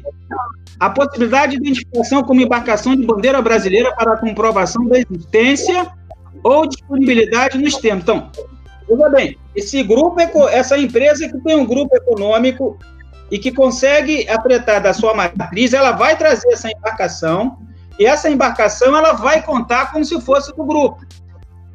Então, isso gera uma concentração, porque vai ter mais cargas sendo transportadas por essas embarcações e não mais empresas na, na, na frota pequenas e médias concorrendo com as grandes. Então, é, eu não sei quanto tempo falta, Dino. O Dino não, o Montes. Mais, mais um minuto, já, já faltam mais de cinco ou menos de cinco? Não, um minuto. Um minuto, olha aí. Então, assim, só para falar, para concluir, eu tenho estudado muito o modelo de intervenção do Estado no domínio econômico da atividade de, de transporte marítimo, cabotagem, portos, construção naval do leste europeu. Tá? A questão da, da, da, da, cabotagem e de navios próprios e, e de concorrência, o, o, parlamento, o rei Ricardo II, em 1381, ele já tinha uma regulação sobre isso. Em 1726, a China editou uma norma, que é, o, é, é a lei sueca e finlandesa, né, de, de transporte estrangeiro, 1726. Tá, tá, tem mais de 300 anos, está em, em, em, em, vigência. China e Coreia. A Coreia do Sul, ela tem uma política, vai ser um livro muito interessante que se chama Cabotagem no Mundo, as leis de cabotagem no mundo. E tem de Venezuela, 80%, 85% dos países do mundo têm lei sobre cabotagem e principalmente protegendo. A, a, a, a, Coreia do Sul, eu tive a oportunidade de ir duas vezes lá em Busan, é, tem até um estaleiro lá da Hyundai, ela tem uma condição naval fortíssima por causa da proteção da pequena e média empresa da sua cabotagem, que é super pequena. A China hoje tem a China, a Costco, porque essas empresas criaram musculatura na cabotagem dos seus países. A China, a, a Costco hoje é a terceira é a quarta do mundo em container, está colando na terceira e daqui a pouco vai passar. Então, nós temos que olhar para o modelo de intervenção do Estado, planejando. Eu acho que é colocar a temática da cabotagem, o poder da, do governo aí, que o governo é o ministro, ministro da infraestrutura, né? Colocando isso, acho a ideia muito boa, né? Mas eu acho que precisa ter discussão, precisa fazer ajuste, e eu acho que o próprio governo sabe disso, né? Mas a, a, a problemática da urgência ela pode criar externalidades negativas e fazer com que essa lei marca, obviamente, vai ter muita coisa que vai ser regulamentada por decreto, e aí nós temos o AIR, temos o ARR, por resoluções também da ANTAC. Né? Então, é, é, eu, eu, eu, parabenizo a iniciativa do governo, mas eu acho que nós temos que refletir mais ainda Teve coisa boa também para o usuário, que é a questão do contrato de uso temporário para os terminais portuários, para ter uma carga mais especializada, dar mais flexibilidade para os portos organizados terem cargas diferenciadas para testar determinado é, a cabotagem em determinado setor, né, determinado tipo de carga. Isso é bom, tá, isso já foi aprovado já. Aliás, teve um pouco na, na, na reforma recente e agora no, no projeto, é, no PL 4199. Então, eu vou encerrar por aqui. Tem um, um, livro que eu publiquei em 2014, que o Beckman mencionou, Longo Curso, Cabotagem Bandeira de Conveniência, foi publicado aqui pela editora Aduaneiras, e em 2010, nós temos diagnósticos abertos no Brasil, né? Eu fui convidado pelo Sindarma, Eliane, Eliane, Mariane Lachman, para participar de, uma, de, uma, de um painel com ela sobre seminário sobre desenvolvimento da cabotagem brasileira. Foi em 2010, muito interessante. 2009, né? Está fazendo agora 11 anos. E eu disse, olha, seria muito bom que nós daqui a um ou dois anos estivéssemos aqui discutindo o que foi feito das conclusões desse congresso, desse seminário. E efetivamente nós temos esse problema, né? é muito difícil você ter política de Estado, né, que isso é política de Estado, não se faz em dois anos, em quatro anos, com muitos partidos políticos, com uma fragmentação partidária muito grande, sistema político caótico, e faz com que haja essa, oportunidade e a concentração. Então era isso aí, Montes, agradeço e fico à disposição aí para eventuais perguntas e aprender mais aí com os senhores. Muito obrigado. Muito obrigado, doutor Agripino. A gente abriu espaço agora para o Abraão Salomão. Vou colocar você em evidência aqui também na, na tela. O, o espaço é todo seu agora. Vou ligar novamente aqui o velocímetro. E... Obrigado, Montes. É, bom, muito obrigado, obrigado. É, bom, foi espetacular aí a exposição de todo mundo. É, é sempre bom aprender e lembrar algumas coisas que a gente acaba esquecendo né, aí no, no dia a dia. É, eu me sinto muito confortável de falar as coisas que eu vou falar aqui, até na presença do Dino, porque eu acho que o Dino está numa, numa missão em glória. Ele é tão vítima quanto todos os usuários. É, nós tivemos várias reuniões, eu conheço as ideias pessoais do Dino e posso afirmar que nenhuma delas está no BR do Mar como foi apresentado. O BR do Mar, com todo respeito, para ficar ruim tem que melhorar muito. É, a, a, grande diferença do BR do Mar para o projeto da senadora Cátia Abreu é que o projeto de lei dela é, é um projeto feito por quem paga o frete. E o BR do Mar foi feito por quem recebe o frete. É, a grande verdade é o seguinte: o problema da cabotagem não tem nada disso que está se falando, não está na lei. A 9432 é perfeita. O problema da cabotagem sempre teve na regulação, no trabalho da ANTAC, que é de baixíssima qualidade, que levou figurões da ANTAC a serem investigados pelo Ministério Público por favorecimento das grandes empresas que controlam a cabotagem. Vamos, vamos, vamos para a seguinte perspectiva. É, os números não mentem, embora se prestem a qualquer mentira. É, tem se dito muito por aí que a cabotagem é perene, cresce 12% ao ano é, e teve investimentos de bilhões nos últimos anos. Isso é verdade. Então, para que BR do Mar? Tudo que se quer, tudo que se deseja, tudo que se anuncia no BR do Mar já foi atingido. É, vai se tentar um balão de ensaio é, é, numa coisa como essa, com devido respeito, Dino. Eu não vejo no currículo de ninguém que tenha idealizado o BR do Mar qualquer experiência no transporte marítimo. Eu não vi ninguém, não, conheço ninguém envolvido nisso que tenha se aventurado, no bom sentido, a se arriscar e, e, e, e, ser responsável por centenas de trabalhadores e pagar no final do mês né, o salário de todo mundo. É, previsibilidade, é, estabilidade regulatória. A 9432 está aí desde 97. A única coisa que vem mudando é regulação e sempre para criar barreiras de entrada ainda maior. Então, aqueles que reclamam por, por estabilidade regulatória são aqueles mesmos que vão lá reclamar por mudança regulatória para impedir concorrência. Dino, você conhece bem a nossa, a nossa saga, a nossa, a nossa dificuldade, a nossa ânsia por formar frota aqui no Brasil. Você era diretor, você era presidente do conselho diretor do Maré Mercante quando analisaram um pleito da nossa empresa. E você lembra aquelas mentiras que o, conselheiro representante das empresas levantou para tirar o nosso pleito de pauta e atrasar todo o processo, levantando, enfim, uma, uma atuação criminosa. Quando ele foi arguído no TCU sobre isso, ele, da maneira mais deslavada, disse que ele precisava tomar cuidado, porque afinal de contas são os CPFs dos conselheiros que estão lá. Me salta os olhos que não tenha tido essa responsabilidade com o projeto da Sete Brasil, as plataformas da Sete Brasil. Aí, né, para todo mundo ver. É, o grande problema do BR do Mar especificamente é o seguinte: não há nada que combata a concentração, muito pelo contrário. Muito pelo contrário. O que você tem, na grande verdade, né, e já no, artigo, no artigo 5 conjugando com 11, que o professor Agripino acabou de colocar, nada mais é, não é uma novidade, é a regularização das práticas irregulares que hoje acontecem. Dino, a gente sabe, 80% da carga da cabotagem é feita no navio estrangeiro, não falta navio aqui. Há anos as empresas grandes vêm fomentando suas frotas lá fora. Aí a gente já discutiu muito isso, né? Qual é o setup de operação? Deixa, sucateia o que tem aqui no Brasil, fecha os estaleiros para impedir que se construa aqui no Brasil, que gere concorrência, e eles que têm dinheiro importam navio, e aí mantém aquela, aquele mínimo é, é, é da regulação e toma de carga nos navios estrangeiros. Né? A questão de bunker, Beckman, isso é de só menos importância. Esses navios ficam aqui há 90 dias operando, vão lá fora para renovar o visto da tripulação e enchem o tanque.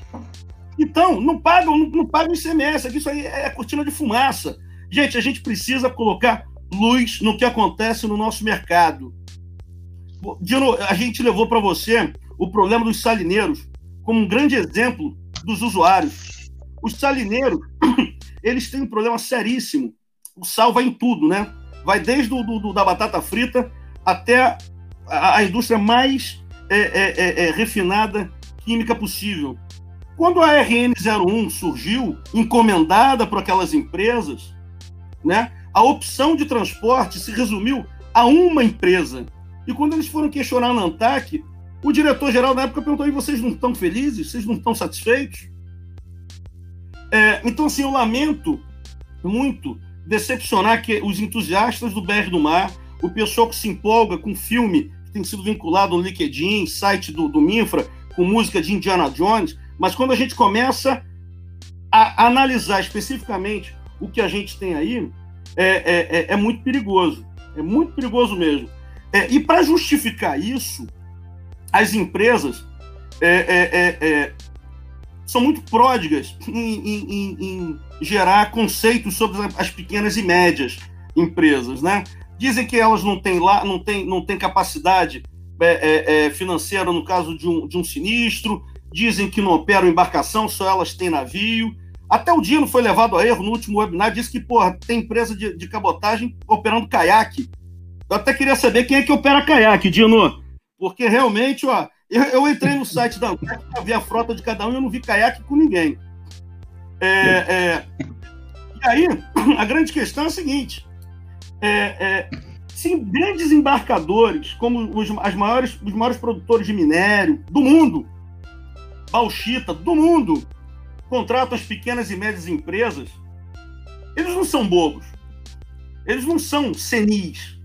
Eles não precisam é, é, é, que os armadores né, se, se, se mostrem preocupados com a decisão deles de escolherem a pequena e média empresa. Né? Porque é muito bom, né? Tem lá um senhor lá que, enfim, de fala mansa, ele, ele, ele adora colocar coisas em perspectiva e agora está dizendo que é, é, é, é, não se precisa preocupar, porque os, os 2 mil usuários dele estão muito contentes. Puxa vida, parece até o sequestrador, né? Botando a vítima para falar para a família: ó, diz que você está bem, mostra que você está vivo.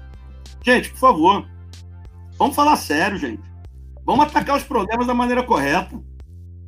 É, é, então, assim, quando a gente coloca. Isso é um grande problema. Quando a gente fala. O Brasil não, não, não, tem, que, não tem que ter indústria naval. Isso é criminoso. Vamos dizer o seguinte: tá bom, que não tem incentivo à indústria, mas por que, que vai algemar? BR do Mar fomenta a indústria chinesa, exporta emprego. E não desonera um centavo dos estaleiros nacionais. Gente, por favor, né? Dizer que está se buscando competição, que está se buscando isonomia. Voltando ainda no setup da subsidiária integral. Dino, vocês sabem né, da, da, das práticas de evasão fiscal que estão acontecendo aí. Vocês sabem disso. E aí eu quero saber o seguinte: eu escutei o ministro falar essa semana que vai ter o selo Minfra de qualidade das empresas para poder atuar na infraestrutura. Vocês vão dar esse selo para as empresas de cabotagem? Vocês vão analisar o perfil delas todas e vão dar esse selo? Isso é muito importante, Dino. A gente precisa saber disso daí. É... O grande ponto aqui, gente, é o seguinte: para fomentar, ou para pelo menos gerar desculpa dessas medidas que vão sendo feitas, é... se atribui às pequenas e médias empresas as maiores atrocidades possíveis. Por exemplo, se eu afreto o navio, como faço, pago 30 dias na frente o navio, né? Recebo o navio, vou no mercado, broker, pego o navio que tiver mais barato, em melhor condições, pago ele na frente. E a gente faz isso de navio de, de 50 mil a 180 mil toneladas. Eu, quando afreto esse navio, boto ele aqui, eu estou dando cobertura de bandeira. Agora, as empresas que usam seu direito de tonelagem para pegar navio de empresa específica, para ficar emitindo CTE, só para poder gerar é, documento, né, e aquele armador estrangeiro poder operar efetivamente aqui no Brasil, isso é isso é isso isso não é cobertura de bandeira, isso é, é acordo comercial. Gente, por favor, por favor, né? Dino, é, cabotagem é sim para pequena e média empresa, Dino. Isso é assim no mundo inteiro, Dino. Com todo respeito, Talvez naquele estudo ou da Argélia ou da Nigéria, que você não soube identificar naquela nossa conversa, sobre cabotagem, que vocês usaram de fonte para a BR do Mar, pode não ter pequena e média empresa, mas na Europa é toda assim. Onde se preza cabotagem, assim, é a pequena e média empresa que faz a diferença, Dino. Você sabe disso. Eu não vou me alongar muito mais aqui, não. Só queria dizer o seguinte: é, as pequenas e médias empresas não fazem absolutamente nada, nada que as grandes não façam. Agora, as grandes fazem coisas que as pequenas e médias não fazem. E nenhuma dessas coisas são boas coisas, não. E é por isso que estão todas lá no crivo do Ministério Público da Polícia Federal. E sabe lá Deus o que, que vai acontecer. Eu queria terminar aqui, Dino, de coração, você sabe que eu te amo. Tá? A gente tem ótimas conversas, eu tenho respeito profundo por você. É, fico muito à vontade de falar isso, porque em todas as nossas conversas é, é, é ficou muito claro o seu, o seu posicionamento. Eu sei que em Glória você tem que defender o chefe nesse ponto aqui. É, quando se fala que houve debate e transparência, eu vou provar que não houve.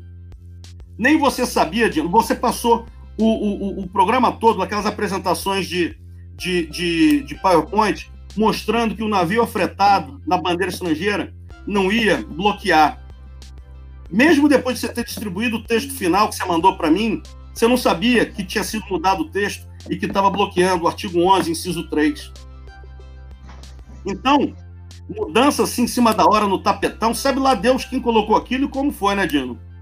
Eu termino aqui colocando uma pergunta para você, meu grande amigo, é, que você acabou não respondendo, acho que até pela, pela pressa na, no, no último webinar. Como é que se vai ter concorrência quando, quando eu posso afretar a casco nu, mas eu tenho o custo brasileiro, do OPEX todo brasileiro, porque eu vou ter que botar na bandeira brasileira, e a grande empresa, que já tem um navio que já é dela, já está na subsidiária dela, onde ela já botou milhões de dólares lá em evasão fiscal, e ela traz agora nessa regularização aqui que vocês estão promovendo, ela bota esse navio afretado por tempo. Eu te pergunto, como é, como é que eu vou competir pela mesma carga? Eu queria só que você respondesse isso daí para mim, por favor. Gente, é, eu agradeço demais aqui a oportunidade. E você sabe que não é nada pessoal, eu sei que em glória a tua missão aí. Você está fazendo bem, às vezes você até convence, mas eu sei que eu sei que você não pensa dessa forma. É, isso, isso me, me, me, me dá um, um, um, grande conforto, que eu ainda vejo que você ainda não foi tomado pelo lado negro da força. Ah, ah e só para dizer, é, as pequenas e médias empresas não têm tido sinistro nenhum aqui na cabotagem, não. E se tiver, por exemplo, a nossa empresa é segurada em mais de um bilhão de reais. A gente sabe que quem cobre sinistro é o seguro, né? Então, assim, esse papo que vem de lá de que as pequenas e médias não têm lastro para cobrir é balela, é apostar na, na, na, na, estupidez de quem ouve. Ao contrário das grandes, que já botaram pá eólica na água, já, já, já botaram fogo em pá eólica, tem embarcação virando aí é, é, é, ponta cabeça em, em, saída de barra. Mas, enfim, né, os fatos falam por si só. É, e caso haja a infelicidade para o Brasil do projeto passar como foi proposto, eu duvido, eu duvido muito que sobreviva a qualquer controle de constitucionalidade sobre vários aspectos. Gente, muito obrigado. É o que eu gostaria de ter passado aqui para vocês. Muito obrigado, Abraão Salomão, pela, pela, pela explanação aí. Eu vou colocar agora aqui o, o Dino o Dino Batista agora chegou sua, o, o, seu espaço agora, fica à vontade. Vou zerar novamente aqui o, o cronômetro. Vamos para mais 15, 15 minutos aí. Fica à vontade, esse espaço é todo seu. Tá joia. Obrigado, Montes. Obrigado a todos que me precederam aí. Também meu amigo Abraão Salomão. Eu não tenho, não, não tenho realmente nenhuma, nenhum desconforto em falar sobre esse programa porque ele foi fruto de bastante trabalho lá da nossa equipe, lá no Ministério da Infraestrutura, né? A gente realmente teve um, um esforço muito grande de escutar é, não só os armadores é, que já trabalham na cabotagem, né? E aí nesse, nesse esforço, eu acho que estivemos com a, a Posidônia, né? Acho que umas quatro vezes, pelo menos, né, Abraão? Acho que foi por aí, a gente teve junto, né?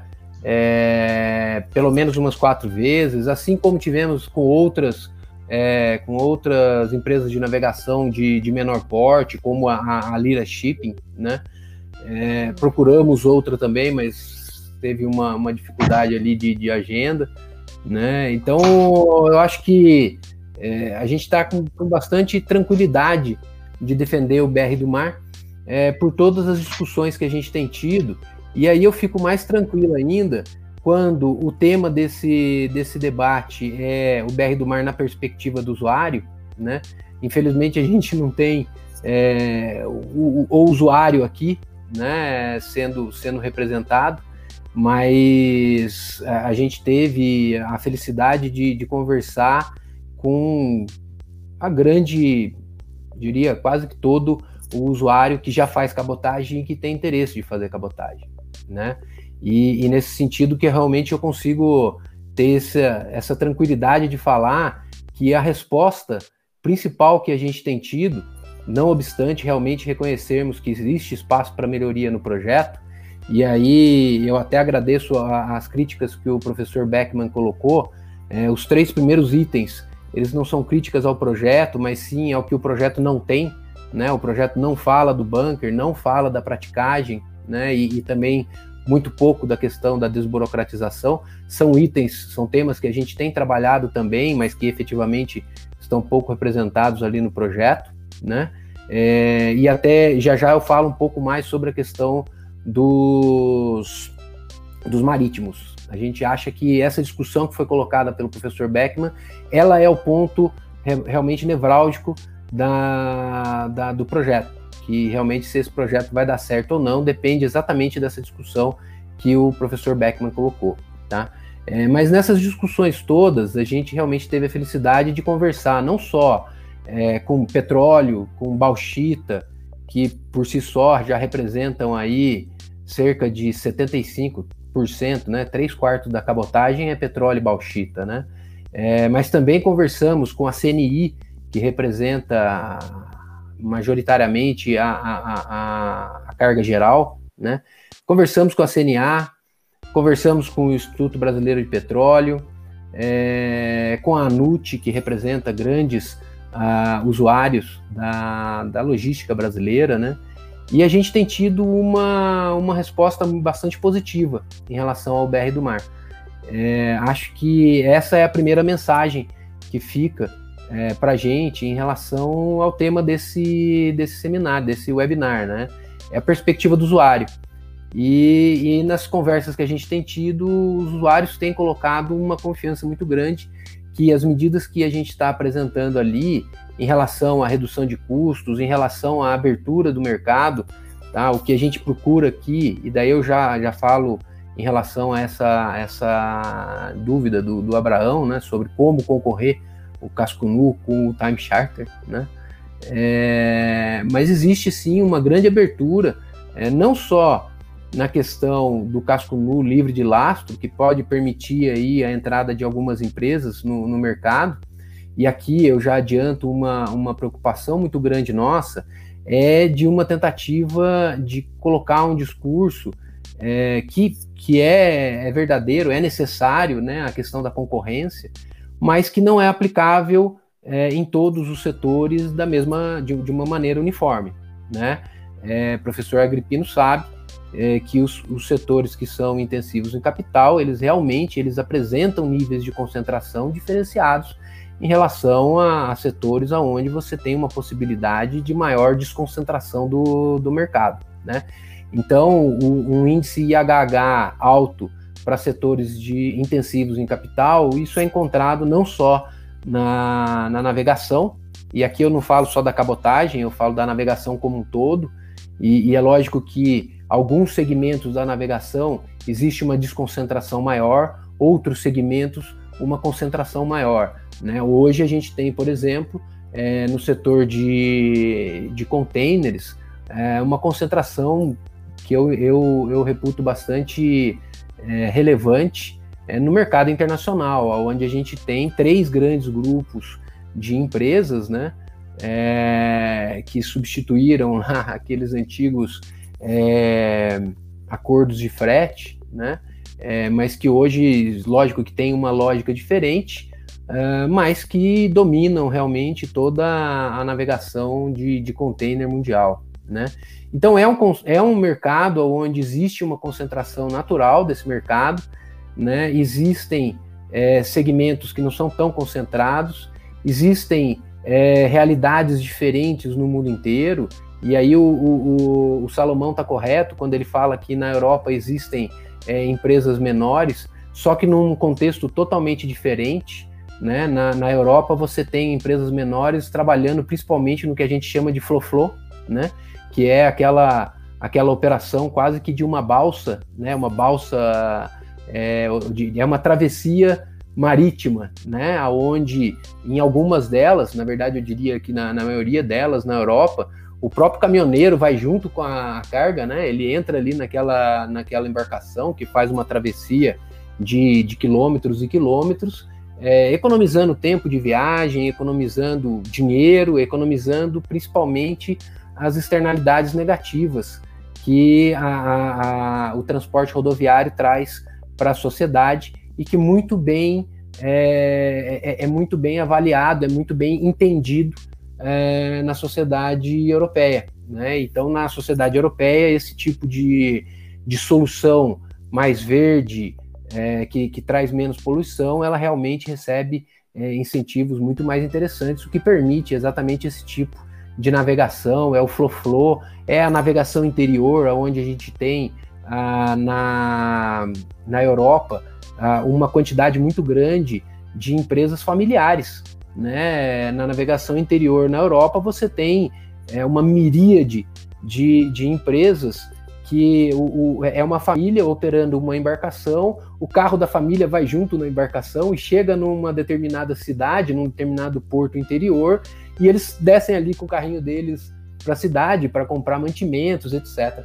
Essa realidade é, até um certo, de um certo modo bucólica, né, ela não é realidade no, no Brasil, né, quer seja na navegação de cabotagem, quer seja na navegação interior, que no Brasil, é, por vários elementos, né, por vários motivos, é, você tem realmente uma presença mais significante de, de empresas maiores, quer seja pela própria complexidade que o sistema uh, tributário, a burocracia brasileira traz. Né? Isso é um problema que a gente está atacando não só agora para cabotagem no BR do Mar, via Conaportos e várias ações que a gente também tem tomado, é, como também é, tomaremos no, na navegação interior. Né? Eu já queria aproveitar para fazer aqui uma propaganda do BR dos Rios, que é o, o programa que a gente começou a fazer agora para trazer soluções, para trazer propostas para a navegação interior, tá?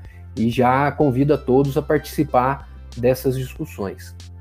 Então eu fico realmente, é, primeiro ponto, fico confortável de discutir isso tudo. Abraão, é, você sabe que realmente o programa ele teve muitas mudanças, o texto teve muitas mudanças durante todo é, o desenvolver, o, o, desenvolvimento do texto, né? é essa questão que você citou, que é a possibilidade de uma embarcação afetada a tempo, é, com base na, na, tonelagem, né, dela poder fazer o bloqueio de circularização, né, ela foi realmente bastante discutida dentro da nossa equipe e o principal motivo para levar a gente a adotar o, a solução que foi colocada é exatamente aumentar o incentivo para que empresas invistam na frota aqui no Brasil, tá? Esse que é o, o, o, realmente o motivo. Se você não tem nenhum tipo de incentivo, toda a frota nessa, nossa brasileira vai ser operada com embarcações de bandeira estrangeira. Então, o objetivo realmente é que a gente traga, é, por um lado, é, algumas modalidades novas de afretamento que vão permitir a entrada no mercado de novos players, de, de empresas de navegação menores, né? a gente não acredita muito em pequenas e médias empresas de navegação, né? O, o modelo de navegação ele acaba tendo empresas que já têm um porte é, significativo, né? Não existe o MEI, né? O microempreendedor individual da navegação, né? A gente não acredita realmente nessa nesse modelo de pequenas empresas da navegação, tá?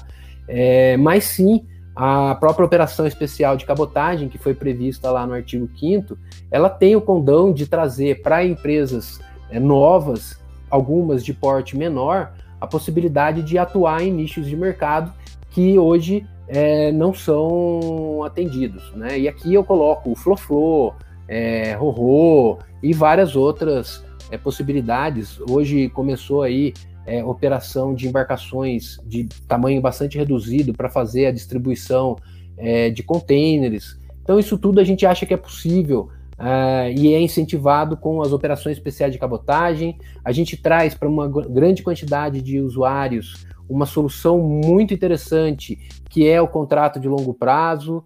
É, a gente traz incentivos para formatação de frota e crescimento aqui com o, o, o afretamento a tempo com base em tonelagem. Então a gente fez realmente vários instrumentos dentro do BR do Mar que atendem diversos nichos do mercado, não só para o container, que tem uma lógica especial, é, mas também para outros segmentos. E a resposta que a gente teve até agora dos, dos usuários foi muito boa. Tá? Então, queria realmente também agradecer é, todo o contato que a gente tem tido com os usuários, CNA, CNI, ANUT, IBE, é, IBP, todo o pessoal é, apoiando é, o nosso programa é, e, e, realmente, óbvio, colocando algumas críticas, algumas, alguns pontos que merecem é, melhoria, mas de uma forma majoritária, apoiando o que está sendo feito. Essa abertura é, que está sendo feita e vindo essas críticas, esses, essas, esses críticas e elogios dos usuários. Né? Eu queria colocar aqui uma, uma questão, primeiro, né, o, o, o professor Agripino colocou a, a, discussão sobre a urgência. Né? É, eu, pessoalmente, professor, eu não sou favorável à urgência no sentido jurídico do termo, porque a urgência coloca algumas, alguns prazos. O que eu sou é extremamente contrário a que qualquer tipo de projeto, e esse nosso é prioritário na minha visão, ele entre na vala comum do, do Congresso e nunca seja pautado, nunca seja discutido. Eu acho que a questão da urgência constitucional ela não é fundamental, mas ela leva realmente a que a gente tenha definições de prazos, definições, talvez uma alternativa à urgência constitucional seja configurar um acordo onde a discussão e a votação desse projeto ocorra de maneira é, conhecida e tempestiva. Tá? É, ao mesmo tempo, desculpa, até no momento quando você falou é, do, do, da questão da subsidiária integral, né? Isso foi um tema que a gente foi assim, porque assim foi muito discutido, discutido inclusive com empresas pequenas de navegação, aonde a gente percebeu que a, a questão não é quem já tem uma subsidiária, mas que a possibilidade de criação de subsidiárias no estrangeiro é uma realidade assim extremamente comum em todo o mercado de navegação. A gente percebeu isso de uma forma muito clara nas discussões que a gente teve. Então não é quem tem subsidiária, é Olha, é para vocês fazerem uma subsidiária, e isso é de extrema, é, é de um conhecimento muito grande dentro do mercado de, de navegação, tá? É, e, e, até já esclarecendo, a questão do grupo econômico é para a gente evitar uma questão que já acontece também no mercado, que é aquela prática do One Ship One Company, né? É, o que, que acontece? Quando você faz um lastro é, com base em, em embarcações, né? as empresas elas separam, elas criam, ao invés de ter uma empresa, elas fazem cada embarcação é uma empresa. E aí você usa o arredondamento do lastro para ampliar a sua possibilidade de tonelagem, né? Isso não faz sentido, a gente está criando um incentivo para que as empresas façam essa, adotem essa postura do One Ship One Company, né? E por isso que a gente escreve que é por grupo econômico, ou seja, não adianta vocês dividirem várias empresinhas, né? Então, novamente, quem tem uma empresa no grupo econômico, tudo bem, não faz a menor diferença. Agora, quem tem várias empresas em um mesmo grupo econômico, você barra esse jogo de mercado, que é um, é um jogo legítimo, é o pessoal atuando dentro das regras, né? Mas que é um, a gente entende que é um incentivo não adequado, que é trazido pela atuação atual da, da lei, tá? É, e, e já também falando que realmente a MP 945 ela acaba já abarcando essa discussão do contrato temporário de uso de terminais. Né? O texto nosso tinha sido feito antes daquelas alterações da, da MP 945, acaba que hoje eu acho que até perde, perde um pouco o objeto, o que a gente fez é, ali, que era específico para cabotagem, e que a lei de conversão da MP 945 acabou fazendo de uma forma mais ampla e até, no meu entender, mais interessante e mais adequada, tá? É, desculpa, é que são muitos temas aqui que foram colocados. É, o último que eu queria só, Montes, um, um pontozinho que é fundamental, tá?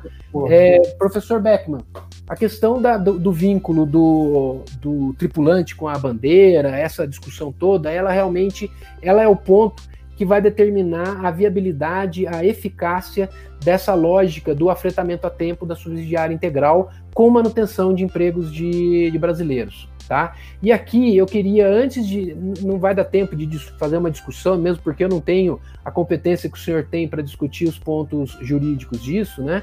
Mas antes de mais nada, é dizer que aqui a gente tem que trabalhar um grande acordo entre os trabalhadores e os empregadores.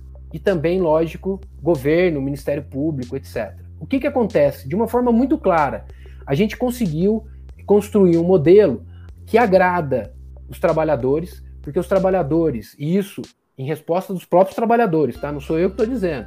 O próprio Sindimar deu um apoio ao projeto e acho que o senhor deve ter visto o, a carta de apoio que o Sindimar deu ao nosso projeto, né?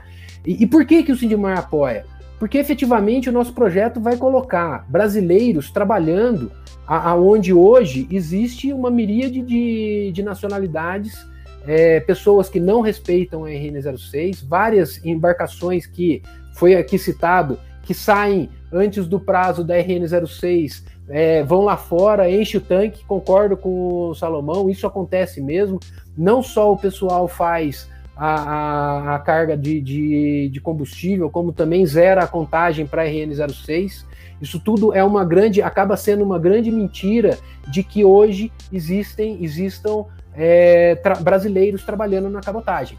Tá? O Salomão colocou aí o termo de cobertura de bandeira, não foi um termo que eu trouxe, né? Foi o próprio Salomão que, que trouxe esse termo. É um termo bastante utilizado pela, no, no mercado, né?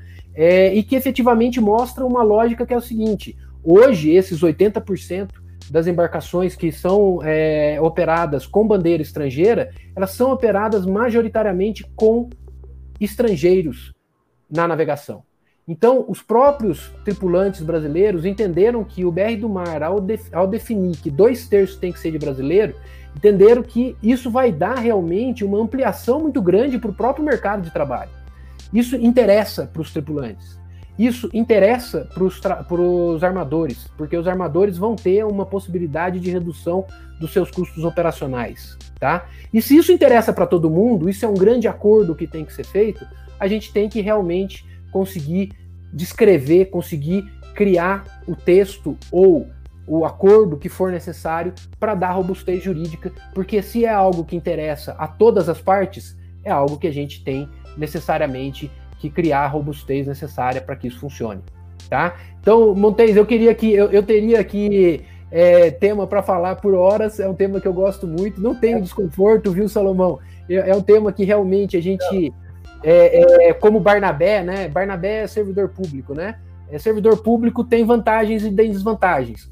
A gente realmente a gente não tem é, empresas de navegação, né? A gente não tem que pagar centenas de funcionários. Aliás, várias empresas de navegação também não tem, porque não tem centenas de funcionários, né? É, mas a, a, gente tem essa, essa desvantagem, né? De, de, de não ter essa, de não estar tá dentro do mercado. Mas isso também é uma vantagem, né? Que nos permite ter uma certa equidistância e fazer a construção do que a gente, a gente gosta e sabe fazer, que é construção de política pública. Então, política pública é feita exatamente por servidores públicos e não por empresas que fazem um tipo ou outro de operação né? Qualquer que seja o modelo, qualquer que seja a modalidade. Então, é exatamente esse tipo de equidistância que a gente tentou ter, tá? É, queria dar realmente parabéns para a minha equipe como um todo, que teve um trabalho bastante grande de ouvir todo mundo, compilar tudo, entender as propostas e fazer algo que fosse equilibrado. Então eu queria agradecer você também, Montes, pela possibilidade, pela oportunidade da gente discutir o projeto Infelizmente é pouco tempo, porque tem muita coisa para ser discutida, né? eu coloco, eu, eu me coloco aqui novamente à, à disposição. É, talvez é, cada um desses temas, né, mereça uma discussão específica. Só tripulação, a gente pode ficar aqui falando horas e eu vou aprender muito com o professor Beckman e certamente com o professor Agripino, que eles vão dar aulas sobre isso e o que vai fazer também a gente melhorar o, o, o projeto, né? Então, estou aqui à disposição e, e permaneço aqui para a gente fechar o, o, webinar. Obrigado a todos. Eu agradeço, Dino, aí a sua, a sua explanação, né, as suas colocações. Infelizmente, nós não somos live sertaneja, né? Porque a live sertaneja dobra a noite, né? Não para, não tem como parar, né? A gente, infelizmente, mas muito, muito boa a sua sugestão de, de repente, dividirmos os temas e mais à frente a gente, a gente montar um novo webinar específico para um determinado tema. E como a gente está com o tempo apertado, né? Não que a gente não tenha tempo, né? Porque a gente não é sertanejo para poder continuar, né? As músicas sertanejas para tocar a noite toda, mas eu vou dando continuidade ao nosso roteiro que a gente tinha pré-definido. Eu vou chamar aqui o Rogério Freitas aqui de novo aqui com a gente, que é da Consuporte, que apoia aqui também os eventos da MTZ Live. Né? Só relembrando, a gente desde 2017 vem fazendo live sempre com conteúdo para a comunidade portuária. Né? Então não é a pandemia, ela só veio ajudar a gente a pensar em trazer especialistas, né? pessoas né, de grande, de grande gabarito, grande nome para a gente ensinar a gente mais ainda. Logo depois da, das considerações finais do Rogério Freitas, é, aí voltaremos com os nossos convidados né, de primeira linha aí para não que você seja de segunda linha, viu, Rogério? Não que você seja de segunda linha, mas os convidados para que venham a fazer suas considerações finais também e algum comentário adicional ao debate de hoje. Pode ficar à vontade, Rogério. Obrigado, Montes. É, obrigado a todos. Bom, eu estava aqui, nossa, só fazendo aqui anotações, né? Para mim foi uma aula muito grande. Até que... Eu Pode. É, quero parabenizar todos. Tá então, seu microfone tá, tá ficando mudo, Rogério. Tá dando interferência, pode ter internet. Você. Bom, tá melhor agora? Creio que sim, pode continuar. Tá, tô, tô, Então, mais uma vez, eu quero parabenizar os palestrantes. Deixa eu. Tá errado alguma coisa aqui.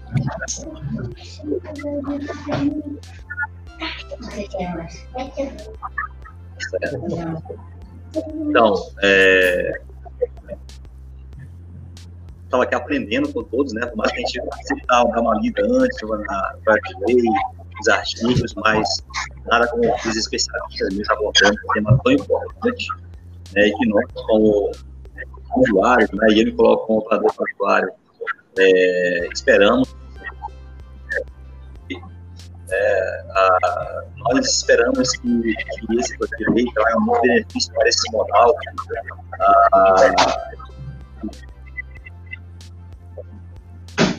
É, Rogério, Rogério tá, o microfone está falhando realmente, pode ser a internet. Está aberto para três, de repente, não sei. Um eco.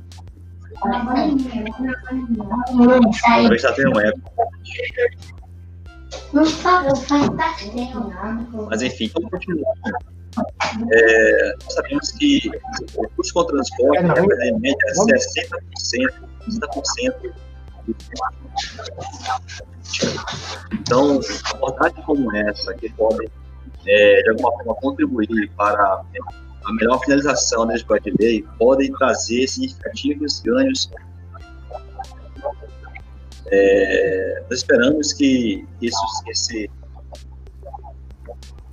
a medidas né, econômica do Brasil ah, entre os benefícios podemos ter aí o fomento da indústria naval, isso, formação de mais profissionais para atuarem ah, no setor marítimo né, e portuário. Sabe até o surgimento de mais escolas, mais são desses profissionais, né? A Consuporte, por exemplo, atua nessa nessa situação marítima, mas espera-se mesmo que nós possamos ver. Eu costumo muito a, a, a trabalhar em navios que fazem cabotagem e a, mais uma tristeza quando eu não vejo um brasileiro a bordo. Então, é, esperamos mesmo que possamos ver mais essa, esse serviço de cabotagem. Calças, barreiras e todas as partes devenientes, realmente cliente, usuário, amador, possam conversar é, e que esse, projeto chegue a ser realizado da melhor maneira possível. Ok? Então, mais uma vez, em nome da Conto Porra, por nos permitir né, apoiar esse projeto. Parabéns mais uma vez. É, e é isso. Mais uma vez, mais uma vez saúdo os aqui especialistas e palestrantes e boa para frente, que tudo dê certo nesse projeto e o Brasil tem muito a ganhar. A todos uma boa noite, obrigado pelo espaço. Obrigado, obrigado, Rogério. Então, agora eu vou abrir espaço para os nossos convidados, né? Vamos ter três minutos para cada um fazer suas considerações finais e, e se possível, se, se tiverem a vontade, também fazer qualquer observação do que foi comentado. Eu vou começar pela ordem da, da, da, das palestras, né? Vou começar aqui com o professor Aloysio. Vou deixar todo o espaço para ele aqui agora, fazer as considerações finais. E fica à vontade, o espaço é todo seu, professor. Bom, inicialmente eu fiquei muito satisfeito, porque é, aqui eu não, não sou professor, aqui eu virei um aluno.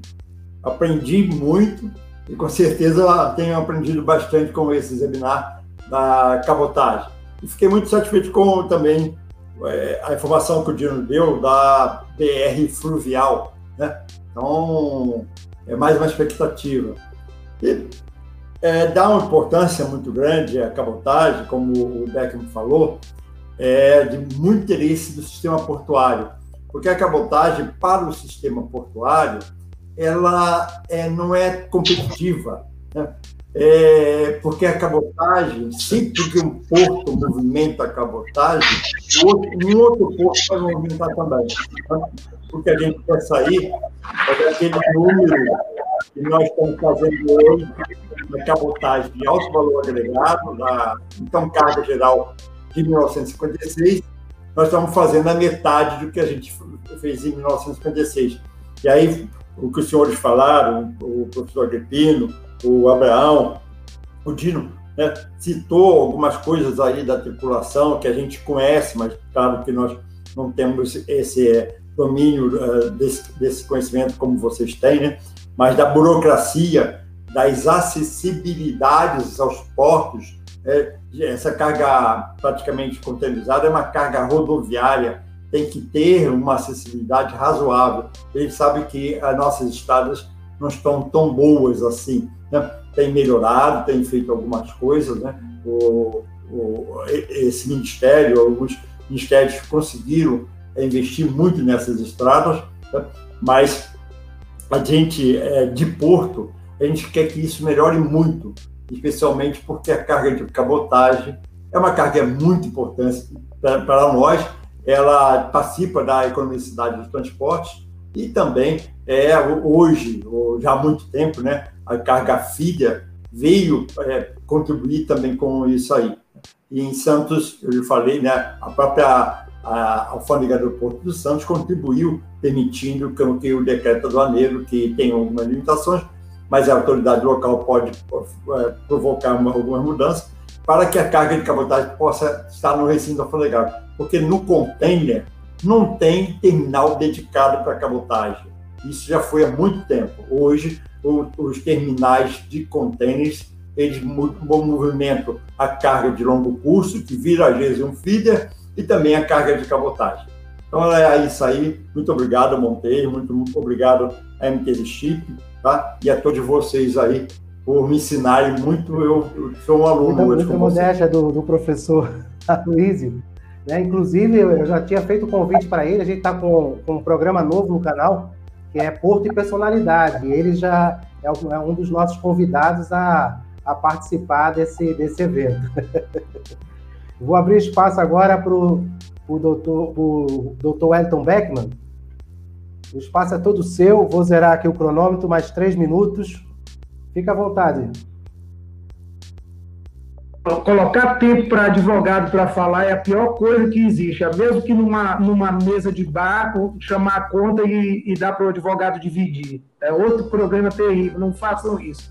Mas olha, é, primeiro é uma satisfação muito grande, com certeza eu não sou contra, e, eu, e a maioria eu tenho certeza que não. O próprio, como o Dino falou, o próprio sindicato, eu tenho certeza que não é, ninguém é contra de um projeto que venha gerar emprego eu acho que em sã consciência, vendo o lado do marítimo, eu não estou aqui defendendo nenhuma classe, eu estou apenas falando minha posição como advogado, militante, é que eu vejo que é, não vai resolver, tem que, tem que é, contrariar princípios constitucionais que já estão garantidos. Isso é, é, é difícil, não vai, não, não, não vai dar certo. Tem que contrariar decisões do, do, de, de sete turmas do Tribunal Superior do Trabalho que entendem que a relação é do território nacional, a legislação é brasileira, a legislação trabalhista é que vai ser implantada. São sete turmas. Então, isso que o Dino falou, ele mesmo demonstrou, isso é um grande problema. E que, para nós, advogados, é solução. Para quem vive da advocacia, eu deixo bem claro. E é bom já ir se especializando quem não é em direito do trabalho. Porque a Justiça do Trabalho vai ter aí, se vocês realmente insistirem em colocar o marítimo brasileiro vinculado a uma bandeira do Panamá, da Libéria, que não tem garantia nenhuma, achando que a LMC que foi ratificada é a solução do problema, vocês simplesmente, eu até vou agradecer, porque com certeza eu vou aumentar a minha, cadeira, a minha carteira de cliente. Porque, e lógico, vou encontrar com meus ex-adversos, que são advogados conhecidos de grandes escritórios, que defendem o armador.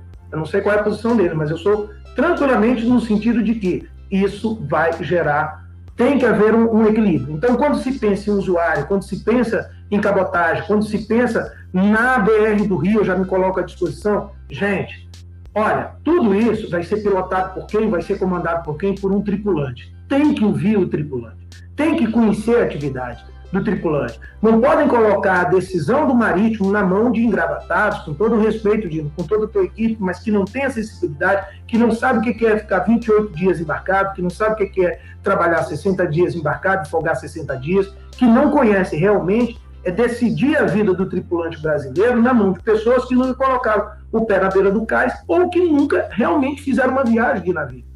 E aí vem os, os, os, os os interessados, vem todo mundo aí com as opiniões dizendo, não, vamos resolver isso. Então, isso é uma latada quente na mão de vocês, e eu insisto, as considerações finais que eu tenho para dizer é, isso se passar, vai trazer insegurança jurídica.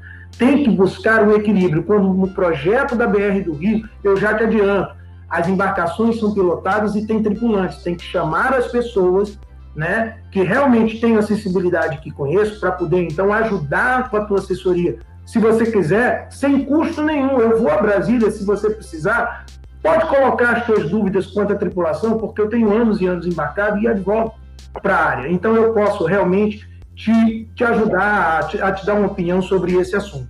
Então, a minha preocupação é, eu sou a favor do projeto, a, a, a crítica que foi feita porque vocês não colocaram essas, essas discussões, os estudos para nós, como sociedade, a gente foi opinando na medida que se tinha, talvez, eu não sei, quando foi apresentado para o sindicato, não sei, quando você falou, não sei se já era o texto final. Eu tenho certeza que passou, é, vai gerar emprego, todo mundo é a favor. Nós temos um desemprego muito grande aí na classe, certo? Então, se há possibilidade de gerar emprego, ótimo. Agora, quais as garantias, quais as condições, aí é que está o problema com princípios constitucionais, com direitos garantidos na Constituição e com entendimento majoritário já pacificado que a lei a ser adotada é a lei brasileira. Isso por sete turmas no Tribunal Superior do Trabalho. Realmente, eu não sei como é que vai ser, como é que o, a classe política vai conseguir entender isso. Ou então, se passar, eu acredito que vai ser tipo uma daquelas leis que não pegam. Estará lá, mas que vai trazer grandes problemas, sim. Eu, quanto a isso, eu não tenho a menor dúvida. Tá? Então, o que eu puder contribuir e o que eu puder realmente dar uma sugestão e mostrar a realidade, podem contar comigo, me coloco à disposição. Ok, gente? Mais uma vez eu agradeço, mas eu acho que não se pode pensar em atender o usuário, não se pode pensar em melhorar a não se pode pensar em nada se nós não pensarmos naquele profissional que está ali no comando da embarcação com uma responsabilidade muito grande, com uma tripulação que está ali para manter a sua embarcação funcionando em perfeito estado, né? E levando a carga e chegando a carga no local certo e fazendo a operação de embarque e desembarque de carga. E para finalizar, eu tenho um desafio, só isso. Me pergunto uma coisa: por que, que no transporte aéreo ninguém reclama quando a legislação brasileira diz que é que é a, a, a, o comandante, o, o copiloto, o mecânico de voo e o restante da, é privativo comandante brasileiro. E é um transporte, um modal caro pra caramba, e com as leis trabalhistas. Sabe por quê? Por um detalhe. tem um artigo muito interessante numa revista do Sindibar que eu li, e eu já sabia, porque eu conheço, eu também atuo nessa área, que é o seguinte: quem é a carga do modal, do, do modal aéreo? Somos nós, passageiros. Então a gente está preocupado de chegar com segurança lá no porto, por isso que ninguém fala, né? e nem se mete, nem quer mudar e nem fala de redução de custo nesse modal. Mas no navio, não. Você tem a carga, você tem o seguro, você quer, e tem 13 caras ou 15 caras lá que estão pilotando aquela embarcação para levar aquela carga e deixa para lá. Quem decide a vida do marítimo são os engravatados que não têm a sensibilidade e não conhecem a, a, a matéria. Gente, desculpa ter passado, mas eu não podia perder a oportunidade de falar isso mais uma vez. Tá ok, comandante. Muito obrigado por, por, mais uma vez ter participado aqui com a gente. Vou abrir espaço agora para o doutor Agripino, é, para que ele possa fazer suas considerações finais. E vamos tentar aí manter o tempo que, tá, que foi acordado de três minutos, se for possível. Me, avisa quando tiver é, faltando um minuto. Primeiro, agradecer aí a oportunidade de aprender bastante com todos. Ratificar aí, porque eu e Beckman dividimos um pouco, né? O Beckman que eu comecei minha vida em sindicato a ratificar a posição do Beckman.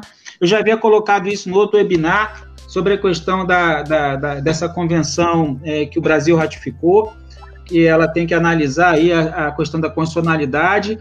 Gostei quando o, Vino, o Dino falou da questão da urgência como prioridade, mas eu não sei de que forma isso poderia ser ampliado, em que pese a necessidade, como ele colocou, de dar um foco, isso não ficar lá tramitando nas gavetas do Congresso sem prioridade. Sem, isso é importante.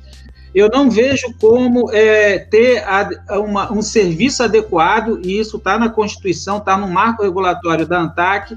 O que, que é o serviço adequado? É a modicidade, a previsibilidade, a pontualidade, a eficiência, sem ter a defesa da concorrência, sem aumentar a quantidade de navios e da frota também. Tem que ter um, um, um tipo de um incentivo para que isso ocorra. Né? O Cláudio Soares, professor doutor Cláudio Soares, está colocando aqui que na Europa a cabotagem tem oito empresas familiares dominantes que têm mais de 90 anos de existência que não sofrem restrições para fretamento por tempo para capacidade adicional. Tá? Eu estou com um livro aqui bastante interessante da história da, da, da, do transporte marítimo de propriedade do grego. Uma rede de famílias no mundo inteiro com médias empresas, pequenas e médias empresas né, bastante interessante de uma historiadora de economia marítima. É, tem o livros. A questão atuária, ela está no projeto, acho que está bem encaminhado.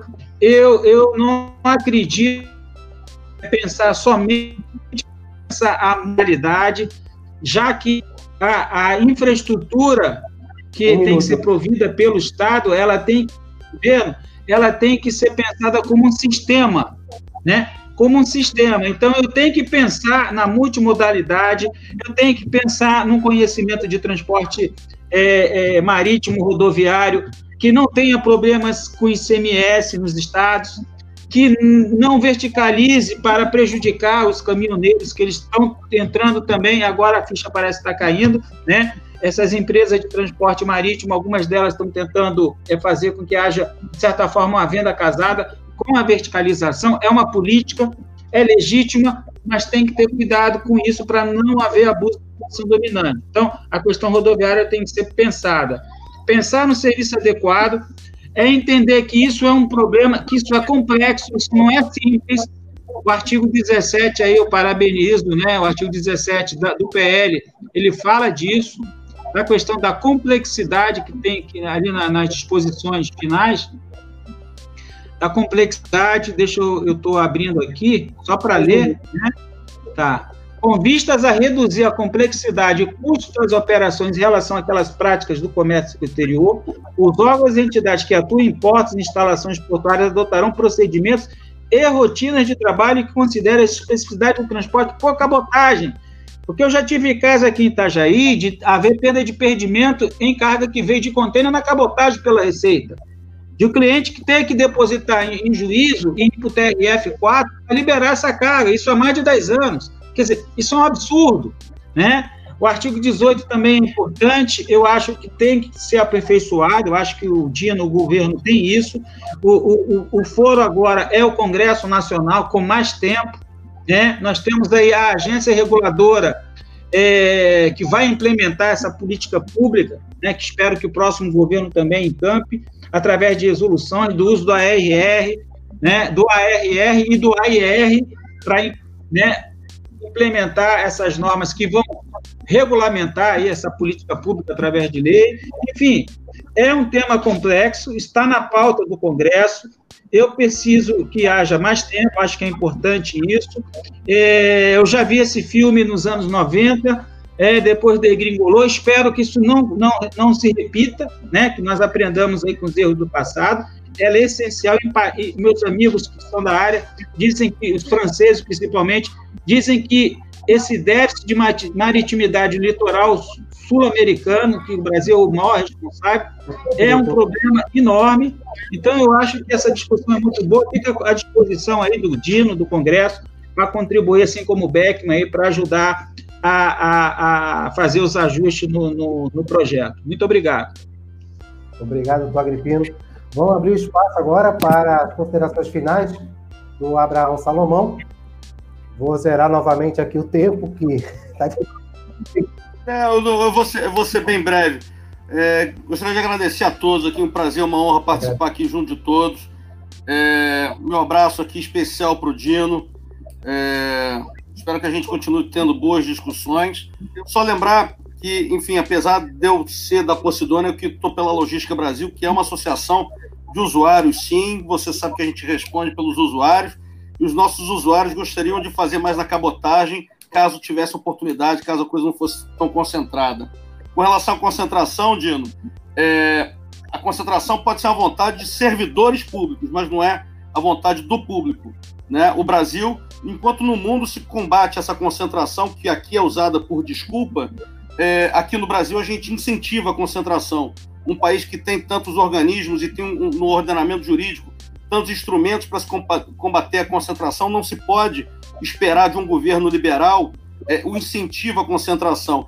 E dizer que é ou não para pequena e média empresa, a competência de cada um e a, e a, e a, e a lei própria de mercado, ela diz que não se pode é que o governo decrete a sentença de morte de qualquer empresa por, por um erro na regulação ou por uma escolha pessoal é, é, que não representa o ordenamento jurídico. É, o, o, o, o que eu gostaria ainda de, de até de, de, de pedir é o seguinte: se você pudesse, não respondeu a pergunta que eu fiz. Esquece que, eventualmente, é uma empresa pequena que está entrando, média, ou que está tentando sobreviver através do afretamento a casco nu. Vamos imaginar Onassis. Né? Onassis resolveu ressuscitar e entrou aqui e foi lá pela permissão que vocês criaram para afretar, é, para afretar casco nu, sem lastro, sem nada. E ele trouxe aqui uma frota de 15 graneleiros, ou então de 20 é, é, porta-contêineres, todos afretados a casco nu, tripulou com brasileiro, está arvorando a bandeira brasileira. Ele vai, ele vai conseguir competir com os navios afretados em, em, time charter? Essa é pergunta bem objetiva. Você já me respondeu. É, é, é, eu tenho até numa gravação que a gente fez daquela, daquele evento. Eu só queria que você dividisse a resposta para todo mundo, Dino. É, queria agradecer aqui, enfim, é, mais uma vez a, a oportunidade. E Dino, é, tamo junto, viu? Eu não posso dizer que sou parceiro, ou, ou, ou, não posso esperar que você diga que eu sou parceiro, como você fez no webinar lá com, o representante das grandes empresas, porque a gente não está não tá, não tá tão bem defendido aqui como eles estão. Mas no que for é, de bom para o Brasil, você pode contar com a Logística Brasil e comigo pessoalmente. Um grande abraço, uma boa noite para todo mundo. Explanação. Eu vou abrir espaço agora, claro. O Dino agora, fica à vontade, zerando aqui novamente aqui o cronômetro, já que a gente não está no show de sertanejo. fica à vontade. E eu acho que mesmo sendo um tema interessante, acho que o pessoal já não aguenta mais, né, Montes? Agora 10 e 20 da noite quase, já está já tá chegando no limite. Exato, mas isso mostra, eu não, não sei exatamente como que deve estar tá agora a audiência, mas imagino que esteja boa e o pessoal aí forte seguindo, porque realmente o tema merece, né? E antes de mais nada, ô, ô Abraão, você também é parceiro, você também faz parte da, da, da navegação, eu não tenho dúvida nenhuma, é, não tem problema nenhum de te chamar de parceiro também em todos os momentos onde a gente esteja trabalhando junto, por mais que a gente tenha algumas divergências em termos do que é o melhor a ser feito, né? Eu não tenho dúvida que o que a gente quer é fazer o melhor para a navegação, né? É, e aqui, né, lógico, a sua, a sua questão, ela, ela é muito simples, né? É, depende do que, que é a operação de cada empresa, né? Você tem não só você também, Salomão, é, não só a gente tem a, quando você compara os modelos de negócio, né? E aqui eu acho que esse é o cerne de toda a nossa discussão, né? A discussão que a gente tem com o Beckman, e eu vou aceitar realmente a, a, o apoio que ele é, se deu a, a, fazer, né? Mas essa é uma discussão de, de como dar efetividade a isso, né? Isso é fundamental. A outra discussão de fundo, que é essa que o professor Agripino trouxe, que é essa que o Salomão está colocando, ela envolve modelos de negócio, de concorrência, etc. Né? E tudo isso vai depender exatamente de modelos que cada empresa vai ter. Então, primeiro, é, é, é lógico que quando você fala do time charter, e esse é o objetivo da gente estar tá tentando buscar mais time charter via subsidiária, é uma operação mais barata do que a operação com bandeira brasileira. É óbvio que quando você compara uma embarcação em time charter com uma embarcação em casco nu, a embarcação em time charter ela tem, um custo operacional menor. Isso é óbvio, isso realmente não, não precisa a gente é, tentar mascarar essa situação.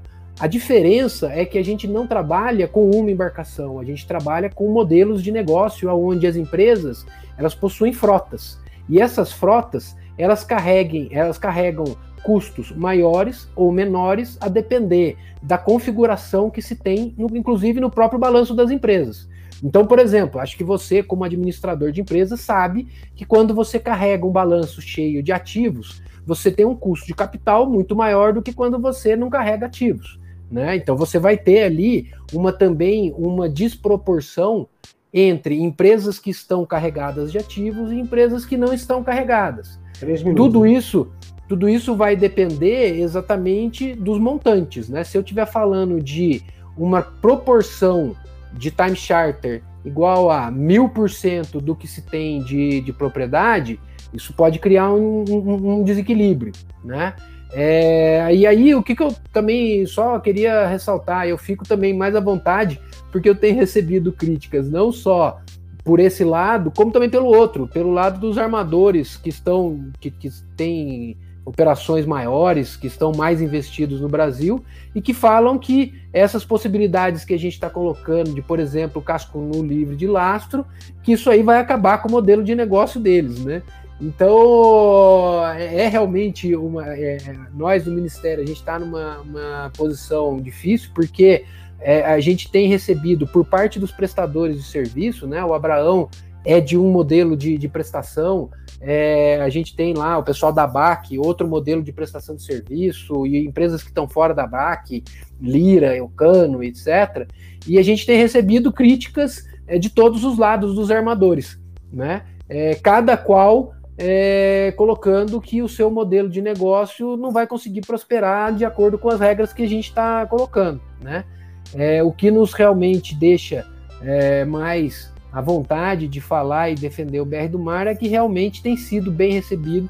E aí, novamente, o foco que foi desse webinar é, tem sido bem recebido pelos usuários. Né? Então, eu acho que, de novo, é, queria agradecer a oportunidade, queria agradecer a, o debate, né? É, professores a, Aloísio, Beckman, Agripino, é, meu, é, meu parceiro é, Abraão, né? E, e, todo mundo realmente numa preocupação de tentar fomentar a cabotagem no Brasil. Eu acho que isso é fundamental, né? É, que todos tenham realmente uma visão de que a cabotagem ela vai trazer é, bons resultados e que o Brasil vai ganhar se a gente conseguir efetivamente ter uma cabotagem mais pujante. Então, obrigado novamente, Montes, e a todos que estiveram nos acompanhando até a, essa hora da noite e aos meus companheiros aqui de mesa.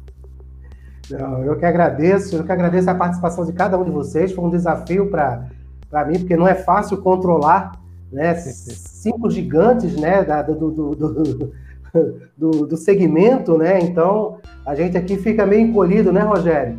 Então, mas foi bastante produtivo. Eu acredito que as pessoas que estão buscando se, se, se informar, entender o que, que é a BR do Mar, entender sobre o, o projeto de lei, né? Claro que existem outros webinars, que outras lives falando sobre o assunto. Então, vai tirando um pouquinho de cada espaço e vai, vai formando sua opinião da melhor forma. E que, claro, o que importa agora é ajudar o Brasil e ajudar que a gente realmente comece a evoluir cada vez mais. Então, eu quero agora me despedir de vocês todos, né? Eu, eu peço aos convidados, quem puder, né, ficar nos bastidores.